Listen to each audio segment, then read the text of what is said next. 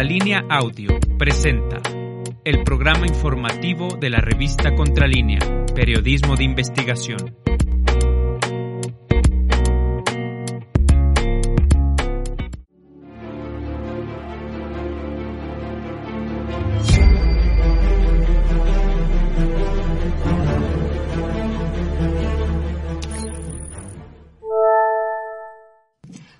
Tal? Buen día. Gracias por estar con nosotros en Contralínea, Periodismo de Investigación, este jueves 18 de noviembre de 2021. Nos acompaña en cabina Sosimo Camacho, colega y reportero de esta casa editorial. Buenos días, Osimo. Buenos días, Erika. Buenos días al auditorio. Muchas gracias por estar con nosotros en este esfuerzo de Contralínea, periodismo de investigación, en esta nuestra primera semana de transmisiones. Esperemos que eh, les gusten estas eh, investigaciones que estamos presentando y tenemos hoy bastante información como siempre.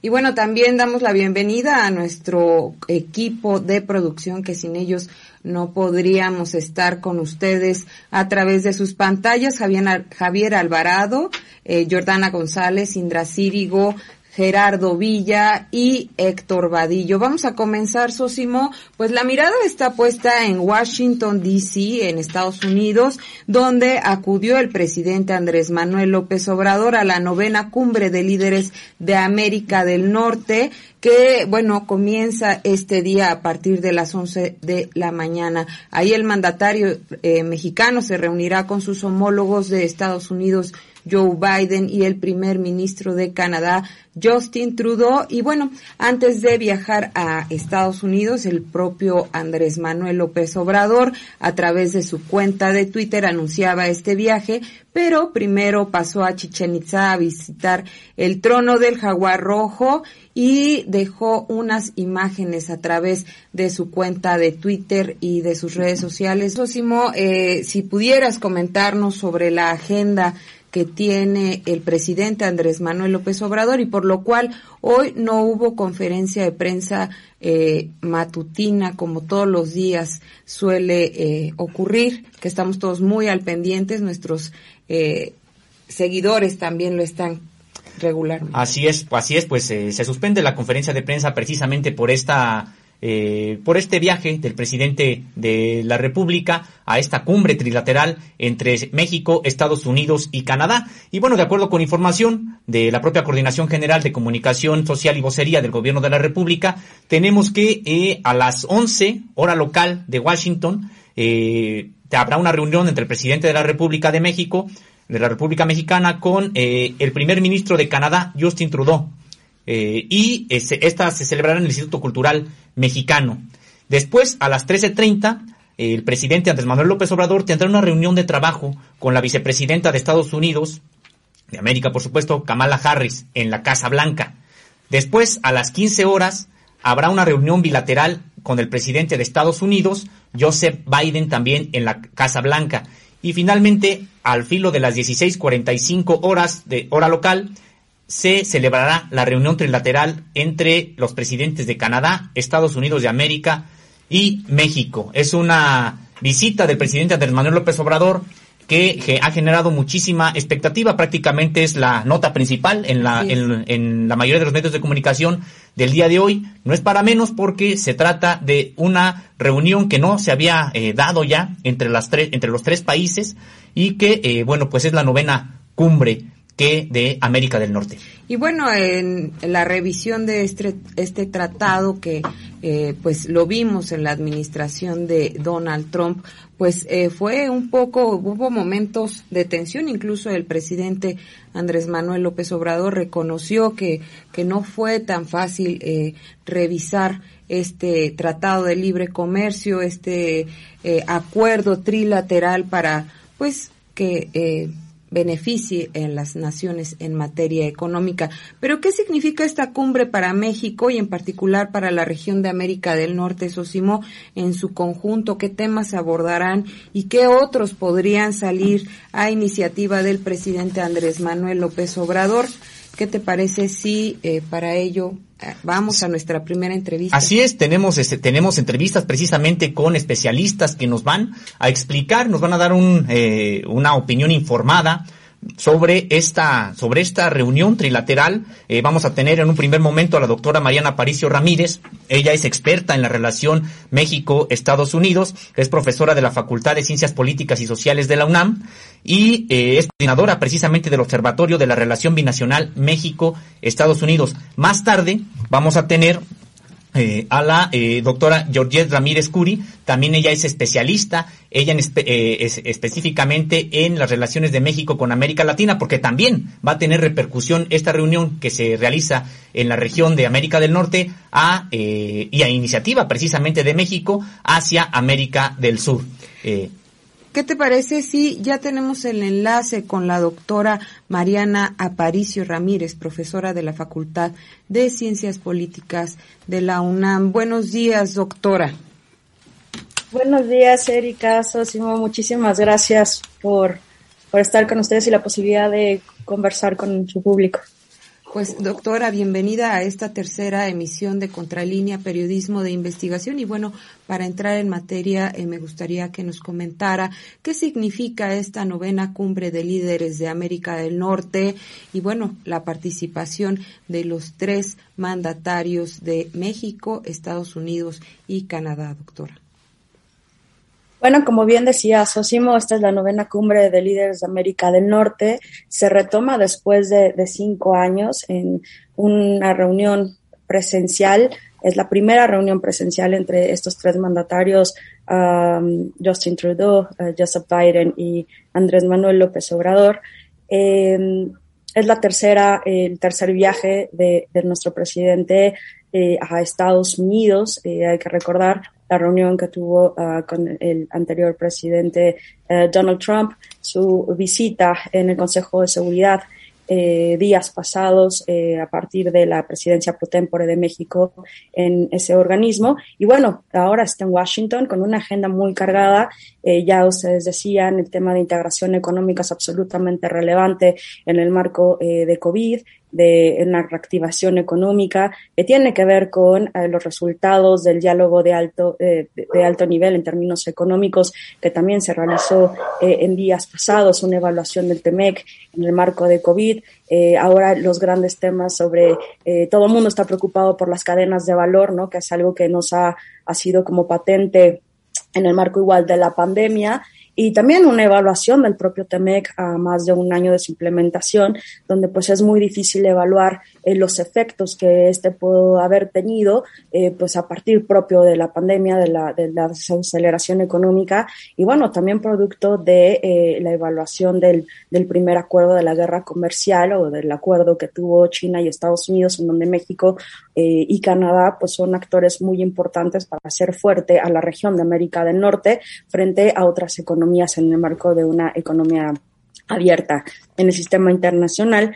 Eh, otro de los grandes temas tiene que ver, por supuesto, eh, con migración. Eh, la administración de Andrés Manuel López Obrador ha tenido constantes conversaciones vía telefónica, también han estado presentes la vicepresidenta Kamala Harris y, y, digamos, bien dijo, bien dijo Sosimo, pues bueno, aquí está conectado con la relación de México con Centroamérica, principalmente el Triángulo Norte, en este tema, eh, posicionar a los programas sociales de esta administración y exportarlos hacia Centroamérica como una visión conjunta en términos de migración y seguridad que ya se ha hecho patente en otras administraciones, pero que eh, en, este caso el gobierno mexicano pues propone los programas Sembrando Vida y Jóvenes Construyendo el Futuro como una posibilidad de desarrollo económico dentro de esos, dentro de esos países para desacelerar em, la, migración em, de forma, eh, digamos, em, que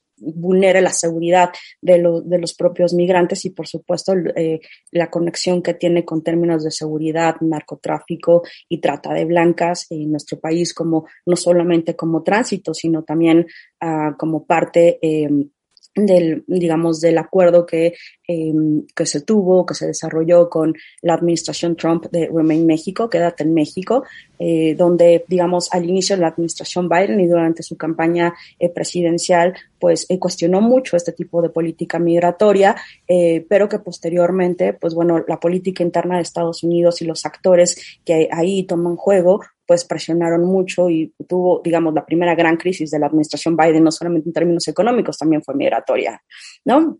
Y bueno, pues en términos de seguridad, el acuerdo bicentenario, que también recientemente eh, fue producto del diálogo de alto nivel en términos de seguridad, eh, una propuesta alterna del gobierno mexicano para eh, terminar la iniciativa Mérida y tener una nueva posibilidad de un intercambio y procesos de cooperación en esta materia con Estados Unidos. Sin lugar a duda, eh, va a ser todo un reto esta, esta, esta cumbre, esta novena cumbre de líderes de América del Norte. Eh, ya se decía por algunos analistas en digamos, en las últimas horas, es cierto, es, es, la nota en todos los medios y muchos de mis colegas y analistas políticos pues han desarrollado algunas cuestiones a este respecto.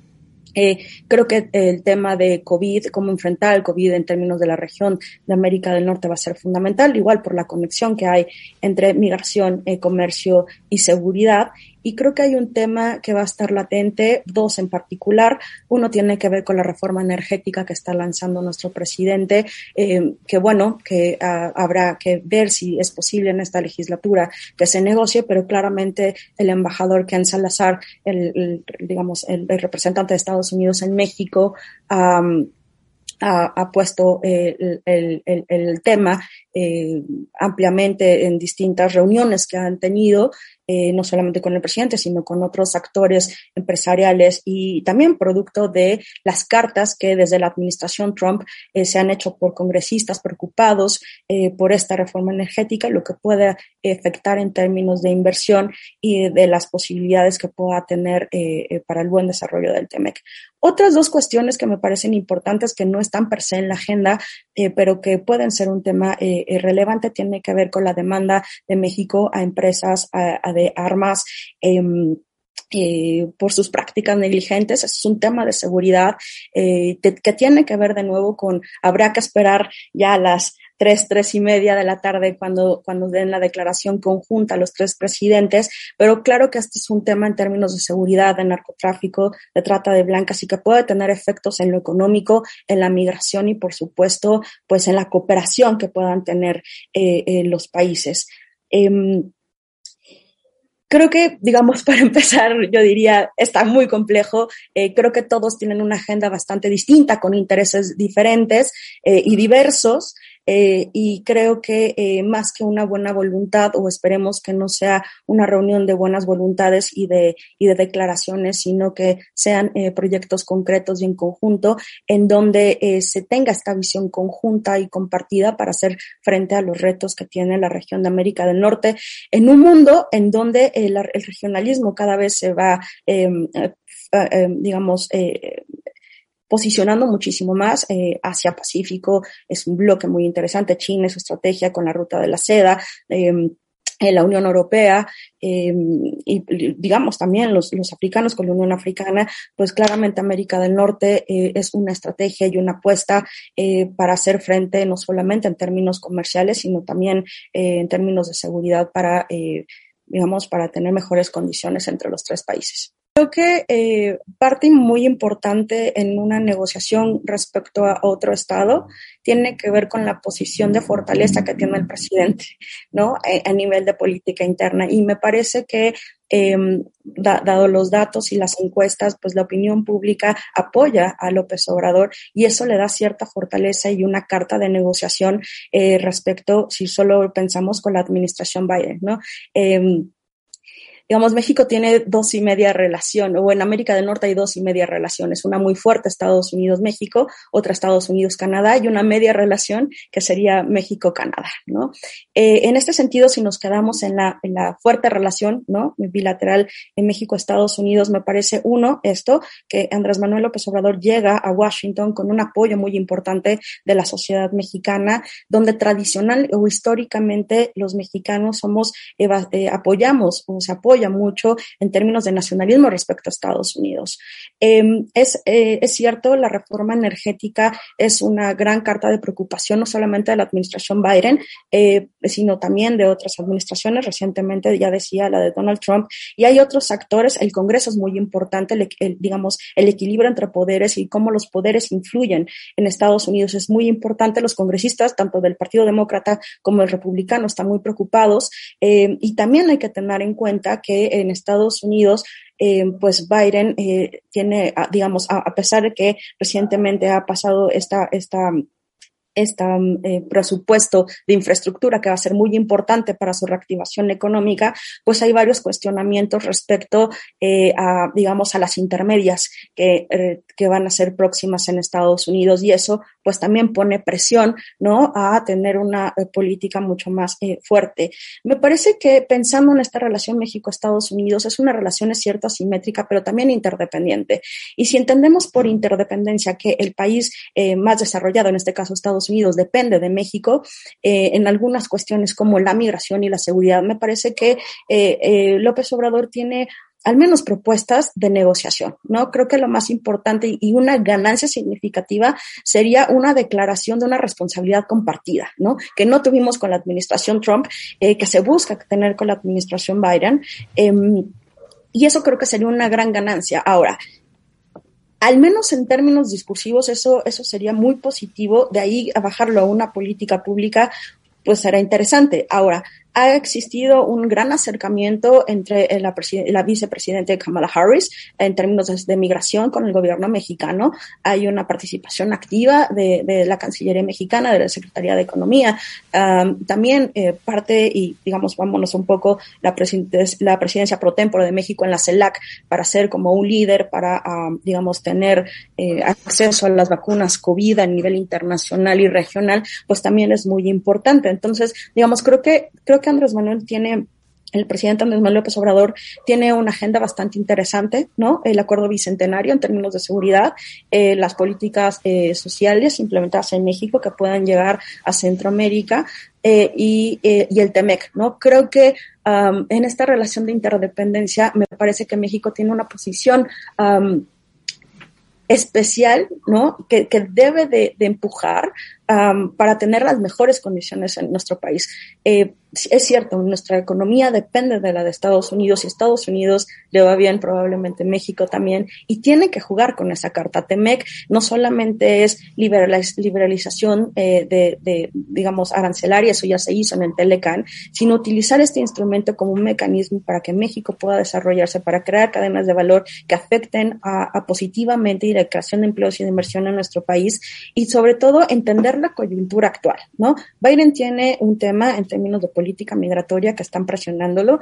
Eh, Biden necesita activarse económicamente, necesita del TEMEC por su guerra comercial con Estados Unidos. Entonces México tiene una posición relativamente positiva de negociación, tiene, eh, tiene al menos eh, podríamos decir, programas en la mesa que ya se han ido desarrollando a lo largo de este periodo, con la cual se puede negociar y nos guste o no, eh, Estados Unidos sí depende de México en términos de migratorio, de seguridad y ahora más que nunca de las cadenas de valor en el marco de América del Norte para ser competitivos regionalmente y hacer frente a la economía china. Entonces, me parece que si lo logramos, ¿no? Si logramos negociarlo positivamente, eh, puede tener efectos positivos en, en, en un corto plazo. Sí, estamos hablando con la doctora Mariana Aparicio Ramírez, profesora de la Facultad de Ciencias Políticas y Sociales de la UNAM. Ella también es coordinadora del Observatorio de la Relación Binacional México-Estados Unidos. Doctora, eh, pues vemos que México y Estados Unidos mantienen por lo menos es lo que se aprecia, una buena relación. Hay bastante comunicación estas últimas fechas. Se han dado eh, cuenta encuentros importantes entre las dos naciones, pero ¿dónde queda Canadá en este Tratado de Libre Comercio de México, Estados Unidos y Canadá? ¿Cómo va a ser su, o cómo ve usted que va a ser su participación y la importancia de que comiencen a darse estos encuentros? El martes pasado, el secretario de Relaciones Exteriores comenzaba ya, eh, pues, eh, acercamientos con la eh, oficina de Justin Trudeau. Erika, tienes razón. Eh, esta media relación a la que yo me hacía referencia, eh, digamos, es menos fuerte, no es que no exista, es menos fuerte con Canadá y México. Y por supuesto hay temas que importan en esta relación bilateral. La más importante, por supuesto, es el acuerdo comercial, ¿no? El, el TEMEC. Hay que recordar que hay em, inversiones importantes en el sector minero canadienses en México. Em, por lo tanto, em, digamos, los derechos laborales son bastante importantes, ¿no? En esta negociación hay que recordar que eh, durante el proceso de negociación, eh, durante la administración Trump con, con, con, con, con Trudeau y, y, México en la administración eh, pasada con Enrique Peña Nieto, eh, pues había una gran expectativa que Canadá y México eh, hicieran una, digamos, un proceso de cooperación y negociación respecto a la negociación agresiva de Donald Trump y pues nos dimos cuenta que en realidad cada uno de los países eh, pues busca su interés nacional y al final Canadá se sube a la, a la negociación trilateral y se cierra el acuerdo ya digamos en ese momento. me parece que lo que se busca es certidumbre en términos de inversión, ¿no? Eh, que las eh, que, que, haya un estado de derecho, que exista eh, seguridad en el caso mexicano para las inversiones eh, canadienses y un tema también importante aquí tiene que ver con las visas de trabajo y la, la, la, digamos, en términos generales, la política migratoria, ¿no? Sobre todo en términos de asilo, que en algún momento hubo ahí un, un, un, fricciones entre Canadá y México, eh, pero que después se, se, destrabó bastante, ¿no? Entonces, eh, creo que eh, la, la, agenda, en caso canadiense, se va a concentrar en estas dos cuestiones y, por supuesto, en salud, ¿no? Que es uno de los grandes temas. En, en Europea estamos en la cuarta ola, en América del Norte parece que todavía no estamos acá, pero que va a ser determinante porque abrir las fronteras, ¿no? Canadá ya lo había hecho con Estados Unidos, ¿no? Eh, México lo tenía con Estados Unidos, pero Estados Unidos tenía cerradas sus fronteras. Recientemente eh, se abrieron, ¿no? En, esta, en este, esta última semana y por supuesto que las fronteras abiertas es determinante para la reactivación económica. Entonces, creo que en ese sentido, estos tres temas eh, que están latentes en la agenda están absolutamente interconectados en la relación México-Canadá y México-Estados Unidos sin duda eh, inversiones importantes como la de la industria minera canadiense en México. Sosimo, eh, pues hasta aquí eh, llegaría nuestra entrevista con la doctora eh, Mariana Aparicio. Doctora, muchísimas gracias. No sé si tengas algún comentario final. Doctora, pues nada más agradecerle, gracias por la confianza en este espacio. Ha sido de mucha utilidad sus eh, autorizadas apreciaciones para explicarnos qué es lo que se puede esperar de esta reunión trilateral entre México, Estados Unidos y Canadá. Muchas gracias, doctora. Estamos en contacto. Muchísimas gracias, Osimo. Erika, esperemos a las tres y media el comunicado final. Así es, estaremos al pendiente. Y bueno, antes de pasar con nuestro siguiente invitado, vamos a recordar la agenda expuesta por el secretario de Relaciones Exteriores, Marcelo Ebrard Casaubón, el pasado martes durante la conferencia de prensa del presidente Andrés Manuel López Obrador, donde nos detalla puntualmente lo que va a ocurrir el día de hoy que por instrucciones del presidente estamos siguiendo. Vamos a tener la novena cumbre de líderes de América del Norte. Como ustedes saben, va a ser el día jueves, Washington DC. Uno de los temas principales, la cooperación para hacer frente al COVID-19 y la seguridad de los tres países en materia de salud, que es una de las grandes lecciones de lo que ha sido esta pandemia. Siguiente, por favor. Para enfrentar eh, las consecuencias de la pandemia y prepararnos para el futuro inmediato, ¿De qué vamos a hablar? Trabajo regional para reconocimiento de todas las vacunas contra el COVID-19 que han sido aprobadas por la Organización Mundial de la Salud en Estados Unidos, Canadá y México. Acciones conjuntas para proveer vacunas contra el COVID-19 de, de América del Norte hacia América Latina y el Caribe. Estudio y desarrollo de producción en los tres países de vacunas para el caso del COVID-19 y para futuras o probables otras enfermedades que, que podamos eh, enfrentar. El día de hoy voy a recibir en la Cancillería a la ministra de Asuntos Exteriores de Canadá, que hizo el viaje para revisar la agenda conjunta. Vamos a tener reunión bilateral con el primer ministro Trudeau. Y también vamos a tratar de afinar nuestras posiciones respecto al COVID-19 y el futuro del que estoy hablando. La siguiente, por favor. Como recordaremos, con Estados Unidos hemos conseguido, tuvimos y estamos muy agradecidos por el respaldo para ventiladores y para vacunas, sean donaciones o préstamos o adelantos de vacunas. Y señalar que el día 8 de noviembre, como ya sabemos, se reabrió la frontera a partir de una, de un planteamiento que hizo el presidente López Obrador tuvimos un incremento en el flujo de actividades no esenciales, o sea, todas las actividades turísticas, etcétera. Empezamos en 12, luego 20%, 25% y ahora esperamos llegar al 60% para este fin de semana. Y vamos a tener precisamente ahora una entrevista con una especialista, doctora y maestra en estudios latinoamericanos. Ella nos va a hablar acerca de las repercusiones para México y América Latina de esta cumbre, novena cumbre de los países de América del Norte. Eh, recibo con mucho gusto a la doctora Georgette, Ramírez Curi.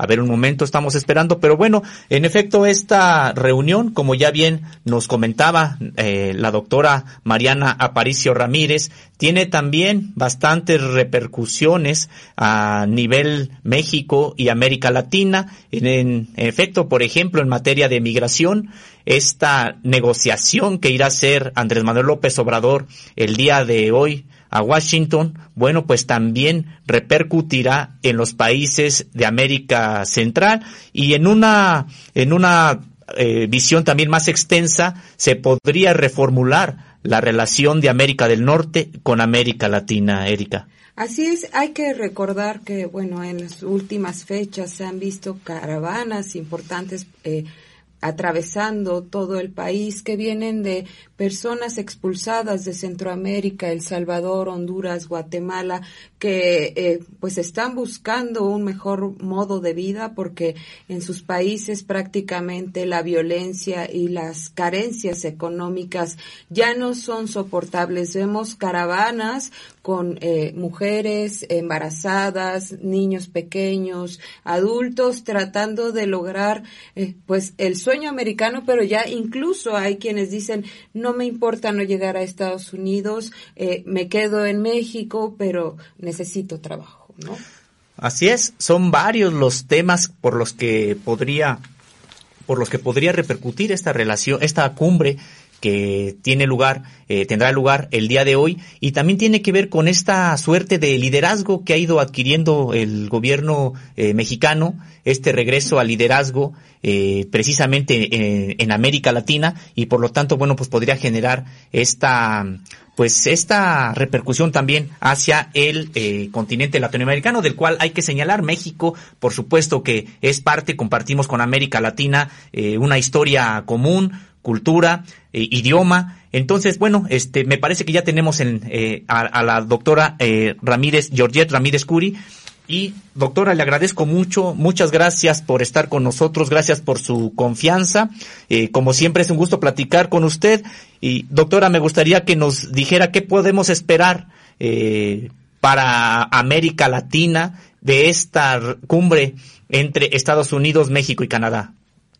Eh, muy buenos días, eh, Sosimo y equipo de Contralínea. Eh, bueno, eh, yo creo que en primer lugar lo que, lo que se puede esperar es, eh, digamos, en términos del ejemplo que México puede dar al resto de América Latina en el sentido de defender un proyecto político y geopolítico que es alternativo a las directrices convencionales estadounidenses y que se refleja en cuestiones muy concretas, ¿no? digamos, eh, esta agenda que ahora eh, van a tener en este encuentro trilateral no es exhaustiva, no es muy amplia, pero sí atiende cuestiones que en este momento son eh, temáticas coyunturales, pero que también dan cuenta de una serie de cuestiones también más elementos, digamos, más estructurales, ¿no? El tema de la pandemia, por ejemplo, en el que incluso antes de esta reunión, ¿no?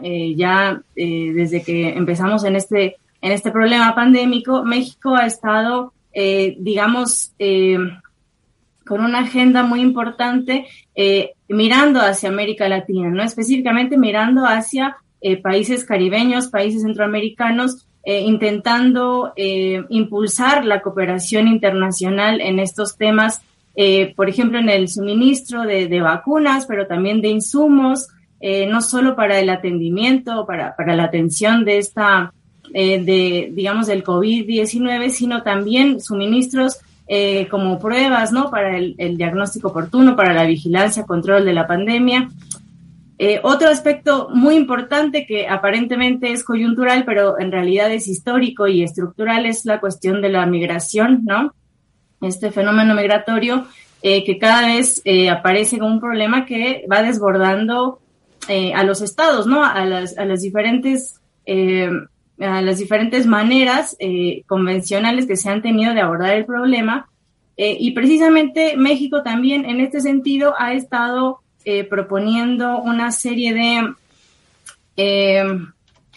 acciones, ¿no? Acciones coordinadas que obedecen más a una a un paradigma diferente, ¿no? el, el hecho de que México esté proponiendo atender las causas de la migración eh, va en contra eh, o digamos es alternativo a una directriz estadounidense convencional que tiene que ver con el tema seguritario, ¿no? Eh, Estados Unidos generalmente propone, digamos, la vía militarista, ¿no? La vía de llevar a, fuerzas militares, policíacas a las fronteras y, y de esta manera, digamos, detener el flujo migratorio, lo cual además se ha demostrado históricamente que no es un método que haya funcionado. Eh, y, entonces, en este sentido, en México está proponiendo eh, atender las causas a partir de eh, programas de desarrollo social, lo cual también se puede leer como una estrategia que tiene un carácter mucho más integral, porque al mismo tiempo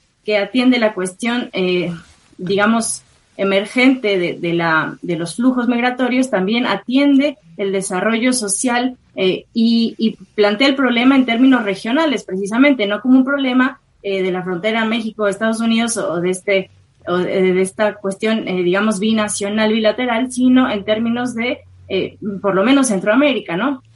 Entonces, la propuesta de México de ampliar esta serie de programas sociales hacia eh, los territorios, por lo menos el, Triángulo Norte Centroamericano, ¿no? Guatemala, El Salvador y Honduras, eh, ya hace que, que digamos, eh, la responsabilidad se empiece a distribuir en más actores, ¿no? Y que, y precisamente apuntar a cuáles son esas causas y en ese sentido, cómo es que se pueden generar otras formas alternativas, ¿no? De, de, estrategias coordinadas entre los estados, países implicados, ¿no? Entonces, eh, sí, eh, sin duda, eh, el presidente Andrés Manuel López Obrador ha sido una pieza clave en que la mirada de Estados Unidos principalmente se fije en estos países a través de estos programas de Sembrando Vida y Construyendo el Futuro. Todavía la administración de Joe Biden no eh, da un visto bueno totalmente, pero ha habido acercamientos importantes a través del representante de Estados Unidos en México. Eh, en cuestiones de eh, Canadá, ¿cuál sería el papel que podría jugar este país que también forma parte del Tratado de Libre Comercio de México, Estados Unidos y Canadá, doctora? Justo este es un tema muy importante, ¿no? Porque siempre se da como mucho peso a, Estados Unidos como actor y se deja de lado que es una reunión trilateral, ¿no? Y México me parece que en esta política exterior reciente ha sido muy hábil en el sentido de buscar cuáles son los temas en común también con este otro actor que es Canadá, ¿no? Y, y hay un, un, par de temas importantes, novedosos, me parece. Uno tiene que ver con la reconciliación de los pueblos indígenas, que es una política que el gobierno canadiense viene haciendo ya de hace tiempo y también y es una es una digamos un nuevo enfoque que este actual gobierno en México está buscando también eh, llevar a cabo no eh, bueno lo hemos visto digamos en este último año en un par de actos de, eh, del presidente y bueno también está el tema de la reactivación binacional de la reactivación de, de diálogo y de estas, eh, digamos, del fortalecimiento de estas relaciones eh, binacionales que un poco han estado em, pues sujetas a los vaivenes, ¿no? De los, eh, de los respectivos gobiernos Entonces, eh, bueno, eh, es importante decir que hay un tema entre, entre Canadá y México que, que es eh, álgido, ¿no? Que digamos no, no, puede que no, que donde surjan, puede ser que surjan diferencias, que es el tema de la minería, pero como por lo menos la parte del gobierno mexicano ha insistido, el tema energético en general no es un tema que, que vaya a ser tratado en, en, este, en esta cumbre, ¿no? Trilateral. Entonces, pero bueno, está, digamos, en el tintero también esa cuestión, ¿no? Eh, pero bueno, me parece que en general la propuesta apunta a, eh, al regionalismo, ¿no? A, fortalecer la región de América del Norte a partir de estos tres país, países y sobre todo un posicionamiento de México eh, que intente estar a la altura de dos países, eh, digamos, económicamente eh, más fuertes como lo son eh, Canadá y Estados Unidos, ¿no? Entonces, ese, eso también es un ejemplo para América Latina, ¿no? Eh, ¿qué, tan, eh, ¿Qué tanto puede ser México capaz de defender los intereses nacionales, ¿no? Eh, eh al lado de, de países que eh, generalmente tienen políticas nacionalistas, proteccionistas también, ¿no? Digo, eso varía también de acuerdo al contexto internacional, pero México está tratando de insertarse en este, en este diálogo trilateral como un país semejante, ¿no? Como, digamos, en, una menor asimetría, en igualdad de condiciones, y creo que ese es un reto que, bueno, en ningún otro país latinoamericano, ha tenido. Eh, y, y en ese sentido sí me parece que va a ser una reunión muy interesante, eh, sobre todo por, bueno, por esta cuestión que sí tiene que ver con el poder político, pero también en términos simbólicos, lo que eso pueda eh, repercutir en los demás países latinoamericanos caribeños, sobre todo aquellos que eh, en este momento están también eh, teniendo gobiernos alternativos, gobiernos de izquierda, gobiernos no neoliberales. Doctora, y precisamente en un mundo organizado en bloques económicos, eh, bueno, pues México está eh, precisamente siendo parte de este bloque de América del Norte desde que se firmó el 1993 y entró en vigor el 1994 el Tratado de Libre Comercio de América del Norte. Entonces podríamos pensar que lo que van a tratar hoy los tres presidentes es cómo fortalecer precisamente a esta región, pero eh, ¿qué tipo de papel jugará, si es que juega alguno, América Latina en esta cumbre? Eh, bueno, ahí lo que me parece que cabe eh, destacar es que México está, o sea, justamente en esta eh, lógica como de relaciones internacionales desde el, desde un regionalismo, México está jugando un papel como de, de país puente, de, de, territorio puente entre estas dos regiones, al pertenecer a ambas, ¿no? Desde la región norteamericana y la región de América Latina. Eh, y insisto, tiene que ver con un posicionamiento político, pero también geopolítico, ¿no? Porque eh, México está defendiendo el, el, el, proyecto, digamos, de la cuarta transformación que actualmente este gobierno este, está eh, detentando. Y eso genera eh, una serie de cuestiones. Primero, plantearse como un país soberano, ¿no? Con un país que tiene intereses propios, que no solo tiene intereses propios, sino que tiene recursos estratégicos fundamentales eh, para el, modo de producción vigente, ¿no? Eh, el petróleo, por ejemplo, ahora toda esta cuestión eh, de la electricidad, de la minería, en fin, etcétera. Y bueno, aunque se dice que, insisto, eso eh, se insiste que es, eso no va a estar en la agenda, eh, sí es importante porque eh, México, como otros países latinoamericanos, tiene esta característica, ¿no? De, tener abundancia en recursos que hoy son considerados estratégicos y eso es algo que no puede dejarse de lado, ¿no? Eh, de hecho, bueno, hay muchas presiones por parte de, pues, actores privados, sobre todo, pues, empresas transnacionales de origen estadounidense y también canadiense, que están presionando a su vez a sus gobiernos. Entonces, es un problema, digamos, complejo. Y bueno, también otra cuestión importante es, eh, como ustedes bien señalaban al principio, el liderazgo que México ahora está teniendo eh, en, la región de América Latina y el Caribe, ¿no? Eh, que tiene que ver, sí, con la presidencia pro tempore de la CELAC, pero no es tanto una cuestión solamente de esta coyuntura eh, actual, sino que también es histórica, ¿no? México ha tenido eh, un, eh, digamos, cierto, cierto, más que protagonismo, cierto liderazgo en, temas diplomáticos, en temas de, eh, de política exterior. Recordemos, pues en el siglo XX, todos los flujos migratorios que, que vinieron de eh, países donde había situaciones complicadas, como las dictaduras militares en el Cono Sur, en Centroamérica, como la cuestión de eh, eh, en España también en la época del franquismo. Entonces, digamos que todas estas cuestiones positivas de la política exterior mexicana están siendo retomadas ahora y direccionadas, digamos, opuestas en práctica en este, en este proyecto, ¿no? y también todas estas cuestiones van de la mano con la política interna mexicana, es decir, Aquí en México eh, tenemos un gobierno que tiene una base social, una base de apoyo muy importante, lo cual dota al gobierno de López Obrador de, altos niveles de legitimidad, o sea, internamente, pero también externamente, por el papel que ha tenido México, sí en la CELAC, pero también en el Consejo de Seguridad de Naciones Unidas. Eh, recién ayer eh, nombraron a México en la UNESCO como un miembro en el Consejo ejecutivo. Eh, entonces, eh, toda esta serie de cosas, eh, toda esta serie de elementos posicionan a México desde, otro, desde otro punto de vista, ¿no?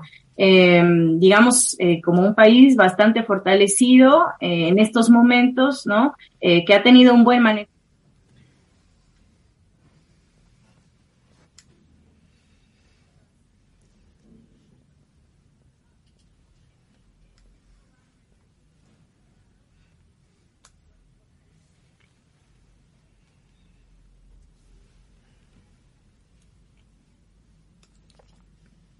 que México está tratando de abordar los temas desde otros paradigmas y además transversalmente, ¿no? Ha insistido, por ejemplo, en el Consejo de Seguridad de Naciones Unidas en esta redistribución de la riqueza que beneficie la pobreza y también señalando que, digamos, las, los métodos este, que, se llevaron a cabo a lo largo del siglo XX y hasta ahora no han sido eficientes eh, desde para cumplir uno de los objetivos de la ONU, ¿no? Por ejemplo, mitigar la pobreza, eh, digamos, asegurar eh, la paz mundial, ¿no? Y una serie de cosas. Entonces México, en ese, en ese sentido, está pensando en México, en América Latina y en general en los países, digamos, periféricos, excluidos Em, de, este orden mundial, ¿no? Entonces, eh, bueno, como para cerrar nada más, decir, eh, son varios estos, estos problemas que pueden ser abordados, eh, digamos, transversalmente, ¿no? Como la migración, como la pobreza, incluso el narcotráfico, la cuestión del desarrollo social, la cuestión del consumo de drogas, ¿no? Que ahora México lo está planteando en términos de salud pública, que eso también es un, es un nuevo paradigma en este sentido, eh, y la cuestión importantísima del acceso a las vacunas, a los medicamentos, a los suministros, en un contexto en el que eh, pues se habla de que ya eh, América Latina en general como región ha logrado vacunar a más de la mitad de la población. Sin embargo, todavía existen varios países que no tienen, que no llegan ni, hay cinco países en América Latina eh, y el Caribe, principalmente están en Centroamérica y el Caribe, que no han logrado ni siquiera alcanzar el 20% de su población inmunizada. Entonces, esto habla también de desigualdades, asimetrías, digamos, internas en la región latinoamericana, que están también siendo, eh, digamos, señaladas y en ese sentido, en lo que plantea México, me parece, eh, hasta ahora en su política exterior, tiene que ver con, con esa inclusión de, estas, eh, de esta población latinoamericana que generalmente es excluida de, de, los organismos, de los planes de los organismos internacionales. Sin duda, eh, la diplomacia mexicana se está revitalizando con estas negociaciones que se llevan eh, de manera trilateral. Doctora Georgette Ramírez Curi, doctora y maestra de estudios latinoamericanos por la UNAM, agradecemos mucho que haya estado con nosotros en esta tercera emisión de Contralínea, Periodismo de Investigación. Y bueno, por mi parte me despido, Sosimo. Doctora, también pues agradecerle, gracias por la amabilidad y su confianza. Estamos en contacto, muchas gracias. Gracias a ustedes y muchas felicidades por esta iniciativa, todos los éxitos. Gracias. Gracias. Sosimo, ¿y qué te parece si vamos con algunos de los mensajes de eh, pues quienes se han eh, conectado a las plataformas de YouTube y de Facebook para pues sobre todo darnos los buenos días, desearnos éxito y también algunas observaciones que tienen que ver con el sonido. Eh, para nosotros es muy importante, estamos muy al pendiente para siempre darles la mejor información y con toda la calidad eh, que se pueda al máximo. Nos preguntan también por Nancy Flores, dónde anda. Eh, ella va a estar mañana también en Contralínea Periodismo de Investigación. Este es un programa que va a ser dinámico en cuanto a la, a la conducción. De repente va a estar el director Miguel Vadillo, algunas veces tú y yo, en fin, eh, pero seguramente todos los programas los haremos con mucho gusto, como siempre hacemos nuestro trabajo y con eh, nuestra encomienda que es la responsabilidad social. No sé si, eh, Sosimo, gustas leer algunos de, de los mensajes también. A ver, yo no los tengo aquí ahorita, pero bueno, pues les agradecemos mucho a ustedes, eh, pues que estén en contacto con nosotros y como bien decía Erika, este programa eh, va a ser conducido en distintos momentos por, eh, pues, por los propios eh, reporteros de la revista Contralínea, Periodismo de Investigación y eh, no tenemos días eh, asignados todos, pero con mucho gusto estaremos siempre eh, tratando de, eh, pues, ofrecerles lo, la mejor información, aquella que consideramos que es importante en la coyuntura y también siempre contaremos con temas especiales. Hoy un poco más adelante tendremos el tema sobre el yunque, esta sociedad secreta que, eh, bueno, pues como sabemos, creció en México y después se fue a España y después hacia todo el mundo y tenemos investigaciones, una investigación, vamos a presentar una investigación especial sobre este tema eh, un poquito más adelante. Aquí alguno de los comentarios, Kit Masters México, amigos de Contralínea, relájense. Es normal los nervios de los primeros días, pero traten de llevarse con calma el programa. Seguramente, eh, pues, así serán eh, justo esta semana. Eh, para nosotros, para algunos es nuevo, eh, pues, comenzar con estas emisiones, pero siempre daremos nuestro mayor esfuerzo con la información que hemos preparado para ustedes.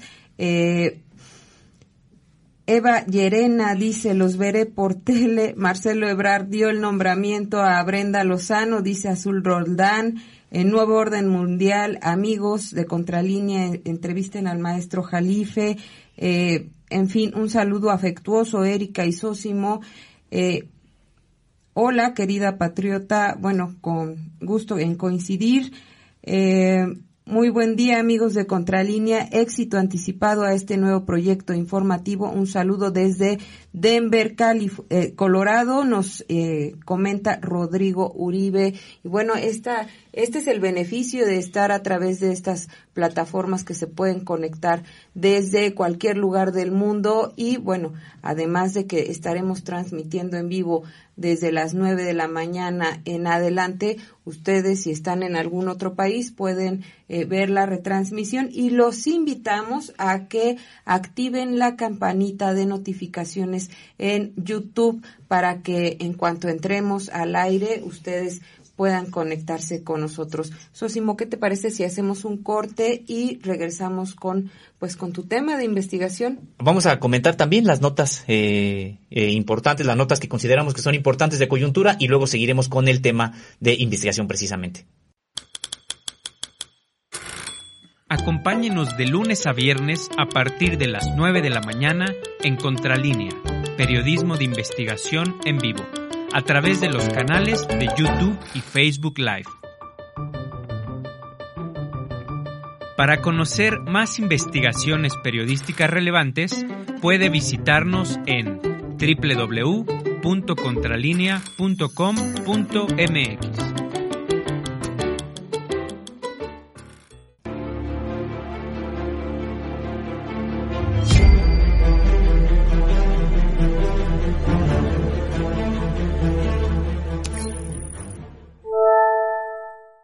este jueves 18 de noviembre con todo nuestro equipo que está respaldando esta labor informativa y con todos ustedes que pues agradecemos mucho los mensajes que nos hacen llegar a través de nuestras plataformas de YouTube y Facebook. Eh, pues también agradeceríamos mucho que activen esa campanita de notificaciones para que en cuanto estemos en vivo podamos compartir todo nuestro trabajo periodístico con ustedes, Osimo. ¿Y qué te parece si ahora revisamos algo de las primeras planas que hay o de la información importante que se ha generado durante las últimas 24 horas en el país? Además, de esta pues eh, noticia que ocupa las primeras planas de los diarios nacionales y de eh, prácticamente todas las emisiones en radio y televisión, que es la visita del presidente Andrés Manuel López Obrador a Washington para la cumbre de líderes eh, de América del Norte, Sosimo. Así es, bueno, pues hay bastante información, como ya comentabas, Erika, y le comentábamos al auditorio, le adelantábamos también. Eh, bueno, pues tenemos, eh, por ejemplo, eh, este aumento desproporcionado que eh, quería el, eh, el Instituto Nacional Electoral y que con eso, al no otorgárselo, bueno, pues ha señalado que recibió un recorte eh, y que, por lo tanto, está en riesgo de realización la consulta, más bien de revocación de mandato. En realidad, bueno, pues eh, lo que han señalado los legisladores eh, que aprobaron precisamente el presupuesto allá en la Cámara de Diputados, particularmente los de Morena, es que no hubo tal recorte.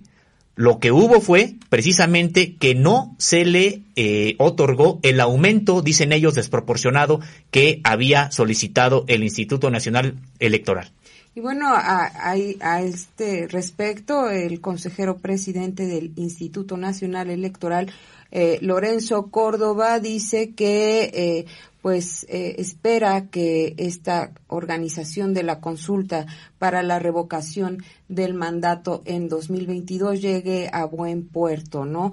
Eh, ¿Qué te parece a ti? Es como un poco esta situación que se dio este año para pues la consulta que tenía que ver con el juicio de los expresidentes eh, y que tuvo poca difusión, tuvo poca participación, el INE eh, parecía que pues estaba un poco negligente con este ejercicio democrático que estaba impulsado desde la presidencia de la República para que los mexicanos pudiéramos participar y e hiciéramos eso que pues tanto deseamos que es enjuiciar a quienes eh, llevaron a México a una economía eh, desigual, a una economía en donde las, mayori eh, las mayorías no tienen los mismos accesos de esa cúpula empresarial y privilegiada que hay en el país. Pues sí, lo que tendríamos que recordar es que este enfrentamiento prácticamente entre el Instituto Nacional Electoral encabezado por Lorenzo Córdoba bueno, pues no es nuevo. En realidad, desde que el actual eh, presidente de la República asumió el Poder Ejecutivo Federal, bueno, pues tenemos con que, eh, bueno, no aceptaron, por ejemplo, esta eh, propuesta del gobierno federal para bajarse los sueldos, para tener un, un instituto austero, y que, bueno, pues no lo aceptaron, incluso tendremos que recordar, fueron de los que se ampararon precisamente para que no se les redujeran sus altas percepciones, son muy altas las percepciones, muy altas las percepciones que, que tienen, y que en esta ocasión tendríamos que recordar el presupuesto que se le otorgó es de 19.819 millones de pesos. Es una cantidad nada, nada despreciable y que, bueno, pues asegura el gobierno federal y asegura el, el, los diputados que tendría eh, los recursos suficientes para llevar a cabo esta consulta de revocación de mandato. En realidad, bueno, pues parece más bien una disputa política. Prácticamente todo lo que ha estado proponiendo el gobierno federal en materia de participación o democracia participativa, bueno, pues ha sido rechazado no abiertamente, sino que ha sido, digamos que obstaculizado eh, mediante bastantes eh, pretextos. Uno de ellos precisamente es el presupuestal y en realidad no es tanto que no haya presupuesto, sino que en, en, verdad al parecer el Instituto Nacional Electoral no quiere que se haga un ejercicio de esta naturaleza porque no está en la agenda de ellos que bueno pues está respondiendo tendríamos que señalarlo es muy similar a la de los partidos Sí por México que integran la oposición de derecha en este país. Pues sí, Sosimo, habría que eh, pues seguir revisando cuál es la actitud del eh, Instituto Nacional Electoral y bueno de su consejero presidente estar muy uh, pues a la expectativa de lo que vaya ocurriendo con este organismo que debería ser el árbitro de la democracia en México. Bueno, parece que está tomando ciertos eh, ciertas actitudes que no ayudan mucho a que la ciudadanía ponga eh, su confianza en ellos.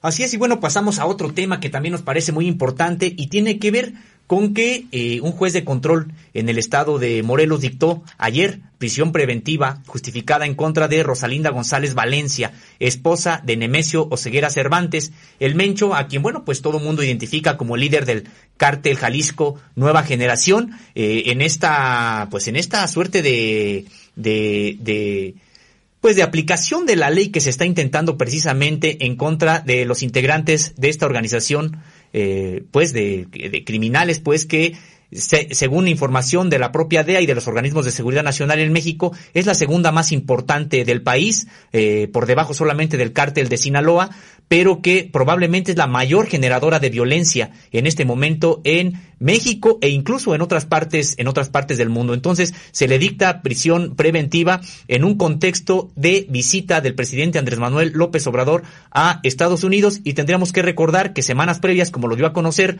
la revista Contralínea, una investigación de Miguel Vadillo, eh, resulta que hay un código negro precisamente acordado en las más altas cúpulas de los gobiernos de México y de Estados Unidos, pues para eh, detener eh, estas actividades delictivas del cártel Jalisco Nueva Generación. Y justo en este contexto de la detención de la esposa de Nemesio Ceguera Cervantes, alias El Mecho, el Mencho, el líder del cártel Jalisco Nueva Generación, eh, se lleva también un operativo importante en Zapopan, Jalisco, para buscar a dos militares que fueron secuestrados después de que se dio esta detención. Sosimo, parece que las cosas se ponen eh, difíciles. Es eh, impresionante ver cómo elementos de seguridad, eh, bueno, de acuerdo con la información que se ha generado en estas últimas horas, eh, son más de mil elementos de las Fuerzas Armadas los que han estado buscando a sus compañeros que fueron prácticamente secuestrados y después fueron encontrados sus vehículos calcinados en algún punto de esta localidad en Jalisco. Y bueno, como comentas, eh, esto está en el marco, estas detenciones y estos operativos de este eh, pues trabajo que se está llevando y que tiene que ver con el código negro, que bueno, ustedes pueden ver eh, de qué se trata, eh, está en nuestra página de internet. Es una, una publicación del periodista Miguel Vadillo del 10 de octubre y bueno, trata de ver cómo eh, se está desmantelando o se pretende desmantelar el cártel Jalisco Nueva Generación por parte eh, con acuerdos entre Estados Unidos y México.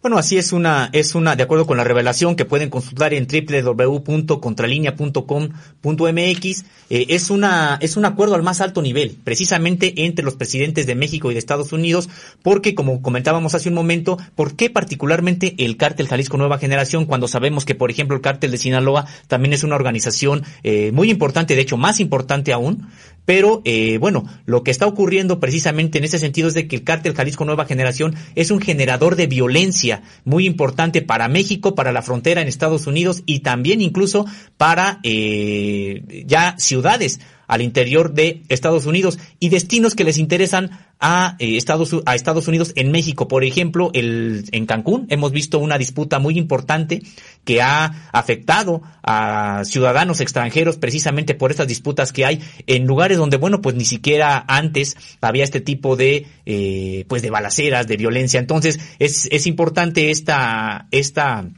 esta intención de los dos gobiernos a través de este plan llamado Código Negro, eh, por el que eh, no solamente elementos operativos, sino de inteligencia de ambas naciones estarán acotando las actividades del cártel Jalisco Nueva Generación y es importante que esté ocurriendo, estén ocurriendo estos hechos hoy, tanto los operativos en Jalisco como eh, la, formal petición a la esposa del líder de este cártel cuando eh, este, eh, cuando Andrés Manuel López Obrador, presidente de México, está visitando Estados Unidos para reunirse en la cumbre trilateral de América del Norte. Vamos a seguir revisando lo que ocurre eh, en torno a estas detenciones, a este secuestro de dos marinos y pues eh, seguimos recibiendo mensajes de eh, nuestro público.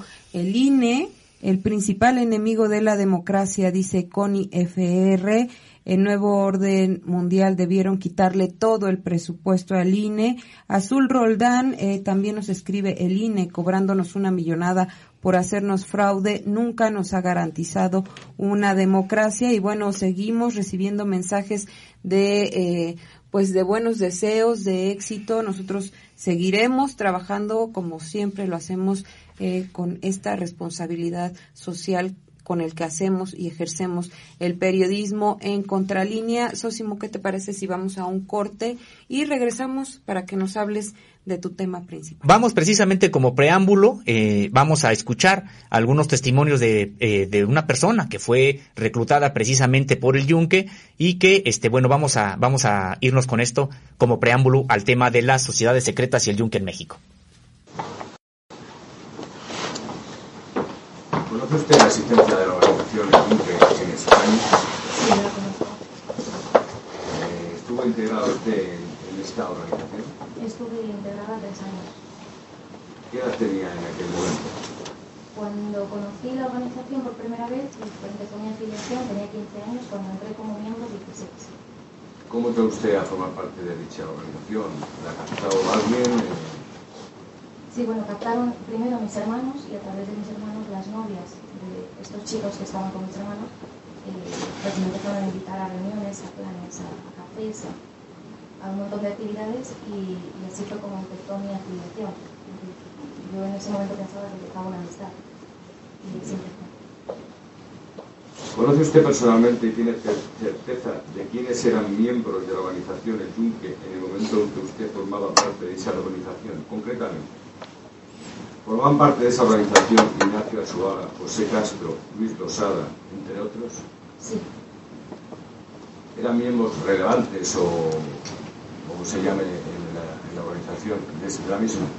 Sí, era lo que nosotros llamábamos, cuando yo, yo estaba, estuve tres años en la rama juvenil, en la, en la rama de los, los que nos dedicábamos a la afiliación. Era lo que nosotros llamábamos los mayores o los de la rama adulta, eran un poco los que controlaban y los que dirigían la rama juvenil.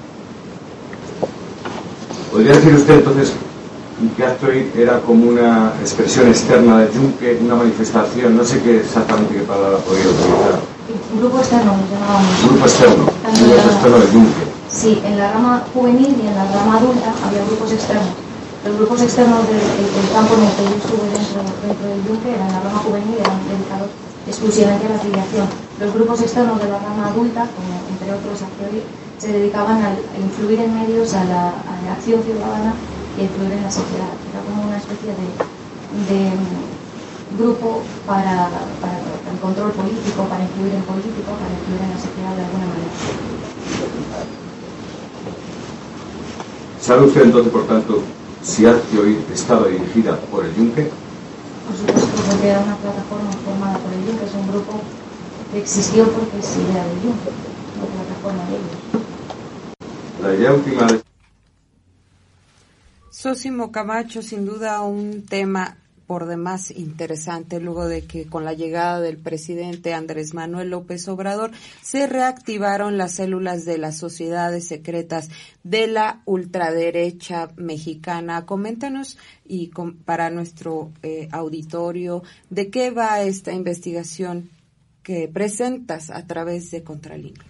Bueno, sí, eh, precisamente la, el audio que escuchamos hace un momento es un fragmento solamente que pueden ustedes eh, escuchar de manera completa si les interesa a través del canal de Contralínea en YouTube y también en nuestra página www.contralinea.com.mx donde bueno pues tenemos un archivo importante acerca de las investigaciones que hemos realizado eh, en esta casa editorial desde eh, bueno pues desde hace varios años sobre las, sociedades secretas sobre la derecha en México y también sobre particularmente una que bueno pues ha, ha eh, tenido gran relevancia perdón, relevancia en los últimos años y que tiene que ver con el yunque. Digo relevancia en los últimos años porque, bueno, de ser una organización secreta, bueno, pues ahora todo el mundo sabe de su existencia, aunque no exactamente de las redes ni de cómo se eh, maneja precisamente en México, España y en el mundo. Y bien, bueno, esta, esta investigación, eh, no solo participé yo, fue un trabajo conjunto de todos los integrantes de la revista Contralínea, todos los, todos los reporteros, y que eh, la hicimos precisamente con base en eh, archivos que obtuvo Wikileaks y que Wikileaks compartió pues solamente con cuatro medios, eh, precisamente se coordinó con cuatro medios, perdón, con, sí, con cuatro, con cuatro medios en el mundo. Uno de ellos fue Contralínea, el único de este continente. Los otros fueron El Fato Cotidiano de Italia, Público de España y TAS de Alemania. Entonces, bueno, pues estamos precisamente, eh, este archivo de, en audio que escuchamos hace un momento es parte, como ustedes pueden ver, se grabó de manera subrepticia, eh, mediante con un teléfono celular, eh, precisamente en una de las audiencias donde eh, se estaba investigando a la organización del Yunque en España, y es un audio que da cuenta de la existencia no solamente del, de esta organización, sino también de sus métodos para reclutar y después, digamos que tratar de generar lealtad o por lo menos silencio a sus integrantes. Entonces sí, son este, son documentos importantes, decíamos más de más de 17 mil, que incluso son eh, pesan más de 43.5 gigabytes y de los cuales Contralínea tiene copia de todos ellos. Y Sí, perdón, Sí, y bueno, estos documentos dan cuenta de organizaciones como Hazte Oír y Citizen Go, que también, bueno, tienen su sede en España, pero operan en México con grupos que también son de, pues, de la ultraderecha y que tratan de imponer su agenda eh, anti no, derechos pues, humanos. Antiderechos humanos y bueno, ellos dicen instaurar el reino de Dios en la tierra. Son, tenemos que recordar que son personajes ultracatólicos, pero en precisamente ahorita nuestros compañeros en producción estarán eh, pasando algunos de los documentos a los que hemos tenido acceso y que bueno, pues dan cuenta de esta, de la importancia de, de Oír y de, y de Citizen Go, que tendríamos que recordar, en realidad son organizaciones fachada de El Yunque. Esta Hazte Oír eh, precisamente fue fundada por Ignacio Rato, que, eh, bueno, este, este abogado que, eh, bueno, eh, amigo incluso de Carlos María Abascal Carranza y que se extendió de haber nacido en Puebla, México, esta organización del Yunque, se fundó hasta oír y Citizengó en España y alcanzó una estructura muy robusta en ese país, en España, y también obtuvo ramificaciones en 50 países eh, y bueno, pues ha sido, eh, tendríamos que señalarlo, en México un refugio, eh, encontró refugio en sectores del Partido Acción Nacional, en la jerarquía eclesiástica, y tenemos que pensar también en dos situaciones, en que este, el yunque tiene estructuras abiertas, y estructuras eh, cerradas. Dentro de las estructuras abiertas es precisamente esta organización, hazte oír, que en un juicio en España eh, un juez eh, señaló que si bien no son la misma organización, sí asentó que Hazte Oír y el Yunque comparten integrantes. Y entonces decíamos, bueno, pues eh, Hazte Oír es la organización pública, la cara pública junto con Citizen Go, pero también hay otras organizaciones que aunque tienen una vertiente pública, de manera subrepticia son parte de esta estructura, como podemos ver también en algunos de los documentos, hay un organigrama, que es un organigrama real de eh, de, de, de Hazte Oír, y donde señala que, bueno, pues en México eh, son Yo Influyo, la organización Yo Influyo, la organización Red Familia y otra que se llama Incluyendo México. Y tendríamos que señalar que precisamente en materia de Yo Influyo, que es la que reconocen como la cabeza de Hazte Oír en México, bueno, pues es una organización eh, encabezada por Fernando Sánchez Argomedo y por Rosa Marta Abascal Olascoaga. Es la directora ella de esta organización y que precisamente es hija de Carlos María Abascal Carranza, quien fuera secretario de Gobernación durante el sexenio de Vicente Fox, también secretario del Trabajo, y que también fueron precisamente este grupo incrustado de El Yunque en el gobierno, perdón, en primero en el PAN, quienes eh, llevaron eh, o contribuyeron a que Vicente Fox eh, ganara la presidencia de la República, Erika. Así es, es como la ultraderecha llegó a México a través de eh, pues la, administración panista de eh, Vicente Fox Quesada y pues, la continuidad que tuvo Felipe Calderón Hinojosa y bueno, ahí estamos viendo cómo tomó parte del poder, comenzaron a, llevar algunas acciones, pero ¿qué te parece si vamos a la entrevista con Fernando Manuel González González? Él es doctor en ciencias de la educación con especialidad de análisis institucional por la Universidad de París.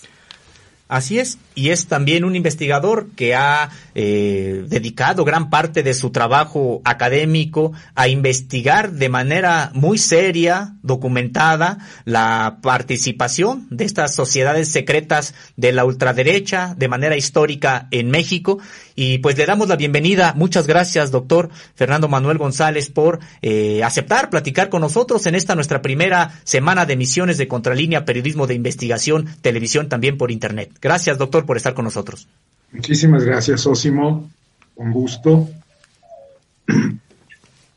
Doctor, pues eh, nos gustaría que nos eh, platicara acerca de la vigencia de estas organizaciones pues secretas de la ultraderecha y le pregunto sobre la vigencia precisamente porque a veces uno podría pensar que es una que son asuntos del pasado, de la Guerra Fría y de que estas organizaciones ya no tendrían cabida en un sistema político mexicano moderno. Pero ¿cuál es la opinión suya al respecto? No, bueno, sí tienen cabida porque es toda una cultura católica muy arraigada que que tiene problemas muy específicos en su agenda.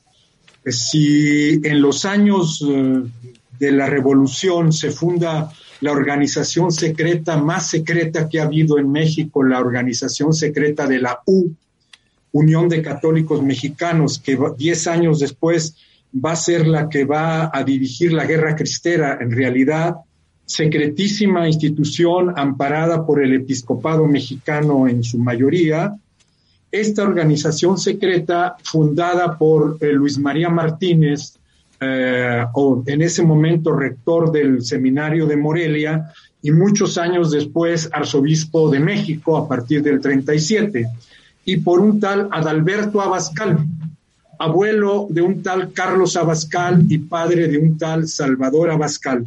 Esta cultura viene arraigadísima hasta el día de hoy por diferentes razones. Voy a hacer nomás una pequeña genealogía para que se entienda.